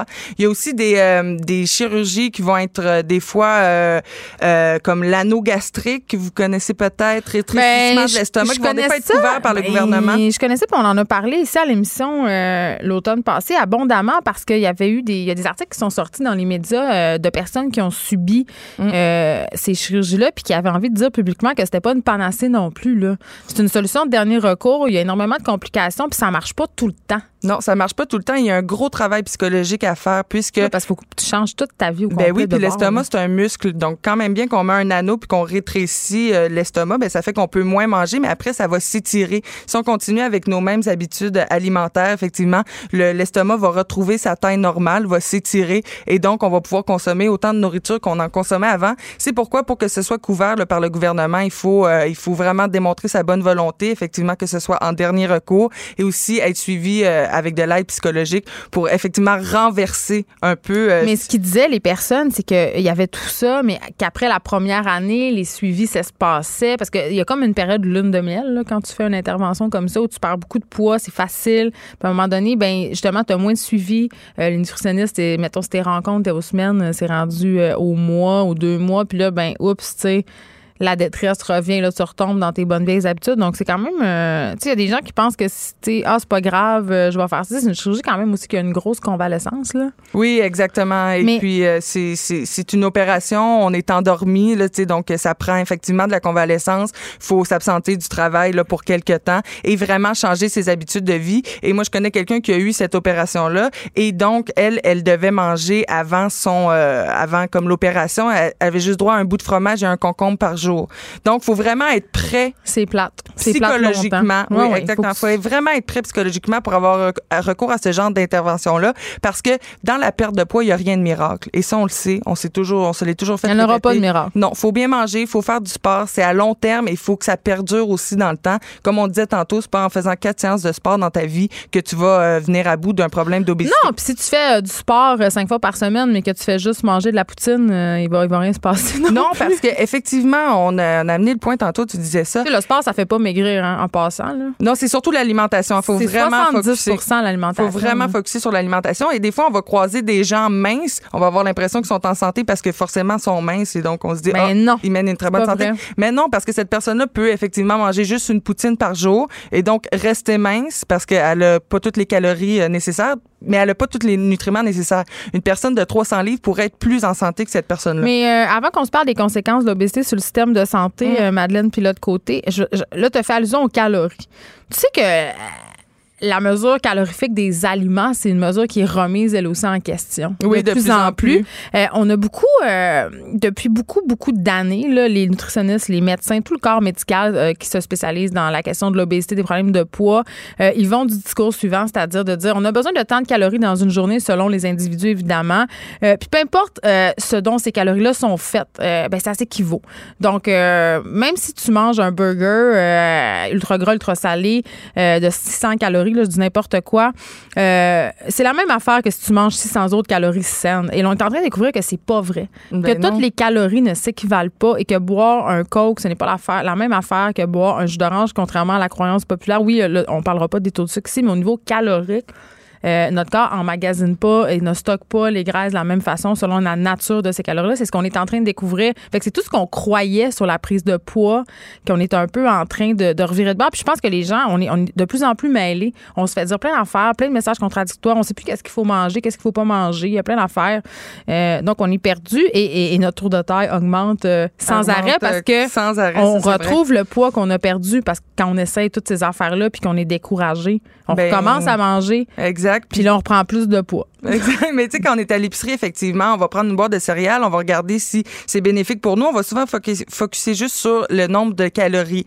Mais c'est c'est- pas là-dessus qu'il faut focuser. Il faut euh, aiguiser notre œil puis aller voir effectivement est-ce qu'il y a de, il y a combien de sodium, est-ce qu'il y a des fibres, quelles sont les vitamines que cet aliment-là va m'apporter. Parce que aussi, on a tous des systèmes différents. En voulant Donc, les gens, ils se fient aussi au saut, là, tu sais, approuvé là, par euh, association euh, cardiologue, là, puis euh, manger vert. là. C'est tout, c'est n'importe ça, c'est n'importe quoi. C'est C'est du souvent, lobby alimentaire souvent, de ça, du marketing. J'ai Eh déjà oui. vu un pain qui était écrit pain multigrain et donc il n'y avait aucun multigrain là-dedans. C'était juste le nom du Le pain. logo Visée Santé, c'est le logo le plus débile et le plus euh, le moins santé que tu as jamais vu. J'ai vu des logos euh, Visée Santé sur genre des Fruit Loops. Là.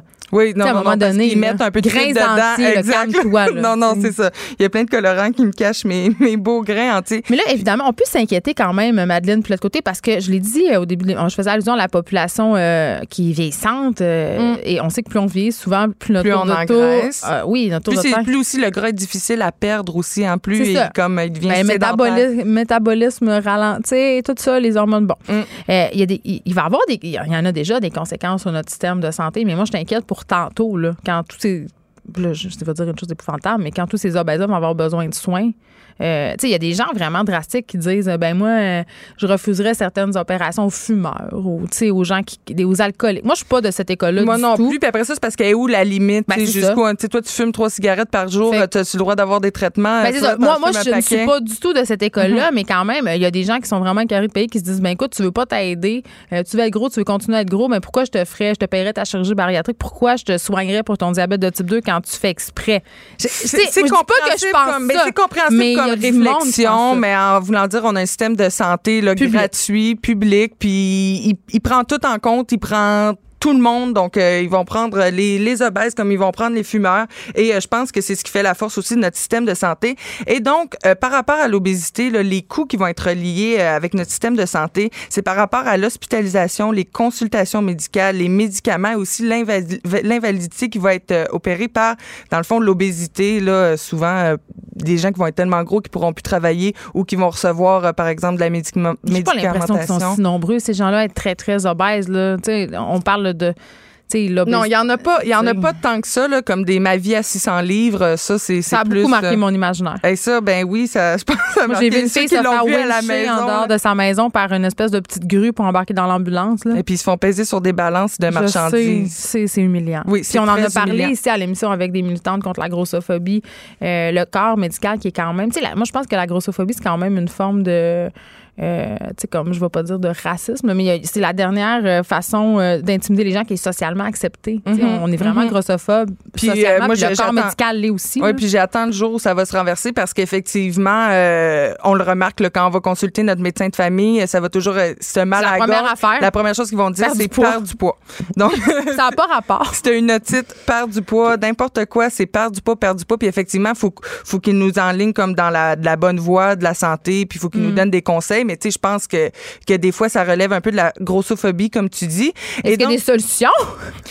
À ça, je ne sais pas. Peut-être euh, essayer de conscientiser les médecins, mais ça va se renverser. euh, ça va se renverser tout seul. Donc plus on est conscient, euh, plus effectivement ça va pouvoir se renverser. Et donc chaque année là, au Québec, c'est 3 milliards de dollars qui vont être euh, qui vont être utilisés énorme, pour euh, pour ouais. l'obésité, qui qu'on que le système de santé va débourser là pour euh, aider les obèses à se départir euh, de, de cette graisse là. Et au Canada, là, ça représente depuis 2001 2,2 des dépenses totales en soins de santé. Des, tous les 2,2 problèmes qui sont liés à, à cette obésité-là. Ouais. C'est un bon point. Oui, c'est ça, collectif. 2,2 C'est C'est-tu beaucoup? C'est-tu pas beaucoup? C'est quand même, ça représente des, beaucoup de milliards par année. Tu sais, je pense quand même qu'il y aurait des solutions de base à appliquer, là, genre ramener les cours d'économie familiale dans les écoles, c'est-à-dire ramener l'intérêt des gens pour la cuisine, euh, manger ensemble, bouger. Tu sais, le sport, non, c'est c'est pas euh, c'est pas la seule solution, mais ça fait partie des solutions. Ben, ça passe beaucoup par notre rapport à la psychotronique, à la nourriture aussi, parce qu'on vit dans une culture de régime, une culture euh, de minceur, puis notre rapport à la bouffe est, est fucké, là. Mais c'est plus le même. Là. Moi, je me rappelle pas, euh, c'est quand la dernière fois que pendant toute une semaine, j'ai cuisiné tous mes repas. Là. Tu sais, souvent, on va avoir... euh, on Moi non plus, pour vrai. Mais c'est juste fait l'exercice. Là. Y a-t-il une semaine dans ma vie où j'ai, ben peut-être quand vous étiez, euh, vous étiez plus jeune ou quoi que pauvre. mais ouais, c'est ça. Aux exactement. études, des Mais ramen. C'est aussi prendre le temps de cuisiner aussi. On n'a plus notre rapport à- à- au fait de cuire notre nourriture, au fait d'aller, du moins même la On a l'impression qu'on n'a pas le temps, mais on a le temps, là. Il y a plein de recettes qui prennent moins de 30 minutes à faire. Oui, exact. Puis d'avoir un rapport avec la nourriture, que ça arrive pas déjà euh, frais fait devant toi, ben ça permet aussi de voir tout le processus et de voir tout ce qui est ingéré, tout ce qu'on va ingérer. On a souvent recours là, avec les nouvelles applications comme Uber Eats, comme euh, Skip. Oui, c'est facile, là. C'est au bout des doigts, puis, tu sais, l'heure du souper, t'as faim, là. Fait Bien, euh, c'est- c'est c'est- c'est tellement facile. Tu vois même quand ça va arriver à ta porte, tu peux même le faire livrer mais tu peux aussi dans faire une heure livrer plus des tard. salades. Je veux juste le dire. Ouais, là. on peut aussi, mais, Mais on dirait qu'on n'a pas le réflexe quand on se fait livrer. En disant, Ah, je vais, me- je vais me payer une petite traite, euh, je vais me faire livrer du Moi, je fais pas, je fais pas souvent livrer parce qu'à Montréal, évidemment, on a beaucoup de choix de restos très près. là, Mhm, mais j'avoue mhm. que quand je me fais livrer des affaires, c'est souvent euh, de la- le poulet d'une certaine chaîne. exact. Merci, euh, Madeleine. Puis l'autre côté, c'était c'était fort, euh, c'était fort intéressant. Donc, est-ce qu'on répond à la question Est-ce qu'on est trop gros au Québec, selon toi, finalement? Est-ce qu'on est trop C'est gros? compliqué, hein La réponse est ni oui ni non, je pense. C'est ni oui ni non parce que un on est qui pour juger puis on n'est C'est pas quoi dans trop les gros? on n'est pas dans les pantalons de tout le monde puis c'est quoi trop gros? Écoutez moi euh, si je réponds oui à cette question-là, faudrait que je me mette dans le même bateau parce que je, je fais plus que 88 cm de tour de taille, ça c'est certain. Mais tu mesures six pieds. Mais je mesure 6 pieds mais après ça, tu sais, on le voit bien que j'ai j'ai un peu de Moi, je vais, moi, je vais pas là. Geneviève Peterson, la seule effrontée qui sait se faire aimer. Jusqu'à 15, vous écoutez Les effrontés. Alex Dufresne qui était supposée être avec nous euh, en studio, mais qui est victime de la panne euh, du métro de Montréal. Donc, euh, elle est au téléphone. Salut, Oui. Alex. Salut. Écoute, j'étais dans le j'étais dans le 747 euh, pris entre 300 personnes qui paniquent parce qu'il y a de la fumée dans le métro. Puis là, je suis rentrée sur René Lévesque dans euh, le hall d'entrée d'un building. Alors, ça va être spécial. T'es notre, cor- notre correspondante spéciale de la panne de métro. Surtout du sujet dont on va parler aujourd'hui, de faire ça dans un hall d'un, bureau euh, du ministère du Québec. Oui, j'espère, te- oui, j'espère que tu ne te feras pas sortir par la sécurité. J'ai, promis aux auditeurs euh, qu'on serait pas trop graphique parce qu'on va parler de la place des menstruations dans les œuvres d'art. Et là, sauvez-vous pas en courant, c'est pas un sujet de féminisme enragé. Ça dit beaucoup d'affaires euh, sur nous, sur notre rapport justement aux règles. On n'a pas beaucoup de temps, mais vas-y. Ben écoute, euh, Geneviève, euh, je fais le saut parce que euh, hier, quand j'ai vu ton film Fabuleuse qui a été présenté euh, à la salle Maisonneuve, j'ai été marquée par le fait que euh, vous présentez et vous parlez, vous montrez du sang menstruel dans le film. Pour moi, c'était comme un- une espèce de révélation fantastique de me rendre compte que euh, on n'en voyait jamais. En fait, Euh, il y a un personnage. Mais tu sais que ça a euh, été questionné énormément euh, euh, Ben, si on ça, allait le montrer toi, ou pas, euh, si euh, euh, tu sais au niveau euh, puis les diffuseurs, le producteur, et, euh, les distributeurs du film, c'est pas qu'ils étaient contre le fait de montrer du sang, mais ça on, a, on en a quand même jasé en réunion de prod là, si c'était une bonne affaire ou non. Oui, puis euh, on a tenu notre bout, euh, Mélanie Charbonneau et moi, euh, la réalisatrice, pour euh, montrer euh, cette scène-là en fait où on peut voir euh, vraiment un. ben, je veux pas révéler des punchs, mais euh, en tout cas on peut voir du sang menstruel. Euh, Puis je pense qu'au bout du compte, c'est payant de l'avoir euh, de l'avoir montré parce que ça fait. Tu sais, on voit jamais de personnage faire pipi non plus. Là, on voit jamais de vraie vie. effet. Fait que c'est un peu ça. En effet. Ben, on voit jamais de vraie vie, mais on voit jamais non plus. C'est-à-dire que du sang à la télé et dans les films, on en voit des tonnes, mais du sang Du sang de violence. Oui, du sang de violence, ça c'est acceptable, mais du sang menstruel que la moitié de l'humanité euh, a une fois par mois, ça c'est euh, inconcevable. C'est encore un super gros tabou. C'est pour ça que j'étais vraiment contente de voir dans Fabuleuse qu'on voyait justement là, des produits hygiéniques, puis qu'on parlait de ça, puis qu'on en voyait. Fait que euh, félicitations pour ça. Je trouve ça vraiment super. Puis ça me faisait penser au fait que cette année, euh, euh, pour les Oscars, il y a un documentaire qui a été fait par une réalisatrice euh, irano-américaine euh, et qui s'appelle euh, Les règles de notre liberté. Et c'est un court documentaire qui est sur Netflix et qui parle justement euh, de l'inaccessibilité en fait aux produits hygiéniques, aux serviettes hygiéniques pour les femmes qui ont leur menstruation en Inde.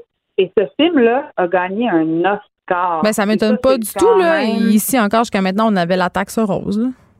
Ben écoute, euh, moi ce qui m'étonne, c'est qu'ils aient gagné l'Oscar. Il y a même un des membres du jury qui avait dit sous couvert de l'anonymat que le sujet était dégoûtant. Donc euh, Ça m'étonne pas. Il partait, il partait de loin quand même. Puis tu sais, quand on parle de taxe rose, ça c'est sûr que, euh, mettons au Canada ou dans le continent nord-américain, on vit encore des discriminations. Mais les gens trouvent ça dégueulasse, là. Par rapport aux menstruations. Oui, les, les gens trouvent ça dégueulasse, puis c'est encore tabou. Puis, tu sais, il y a une artiste d'ici euh, sur Instagram qui s'est fait barrer son compte parce qu'elle avait pris une Oui. photo de sa petite culotte avec du sang. là. Fait que Ouais, on, est, on est l'artiste, encore. euh, euh, Oui, oui, puis il y a une artiste torontoise euh, qui avait mis sur Facebook une photo d'elle qui dormait avec une tache de sang euh, sur son pyjama, euh, on, puis on lui a demandé de retirer la photo. Il y a, une prof de yoga aussi qui a fait du déposition avec son legging blanc avec une tache menstruelle, une marathonienne, et ça fait à chaque Oui. fois jaser énormément. Scandale. fois, ça fait scandale, exactement. Puis ça montre à quel point c'est un tabou. Puis c'est drôle, tu parlais d'attaque rose, mais euh, fun fact, qui n'est pas si drôle que ça, les cerises au marasquin et les gâteaux de mariage ne sont pas taxés car ils sont euh, considérés comme étant des produits essentiels, tandis que les tampons et les serviettes, non.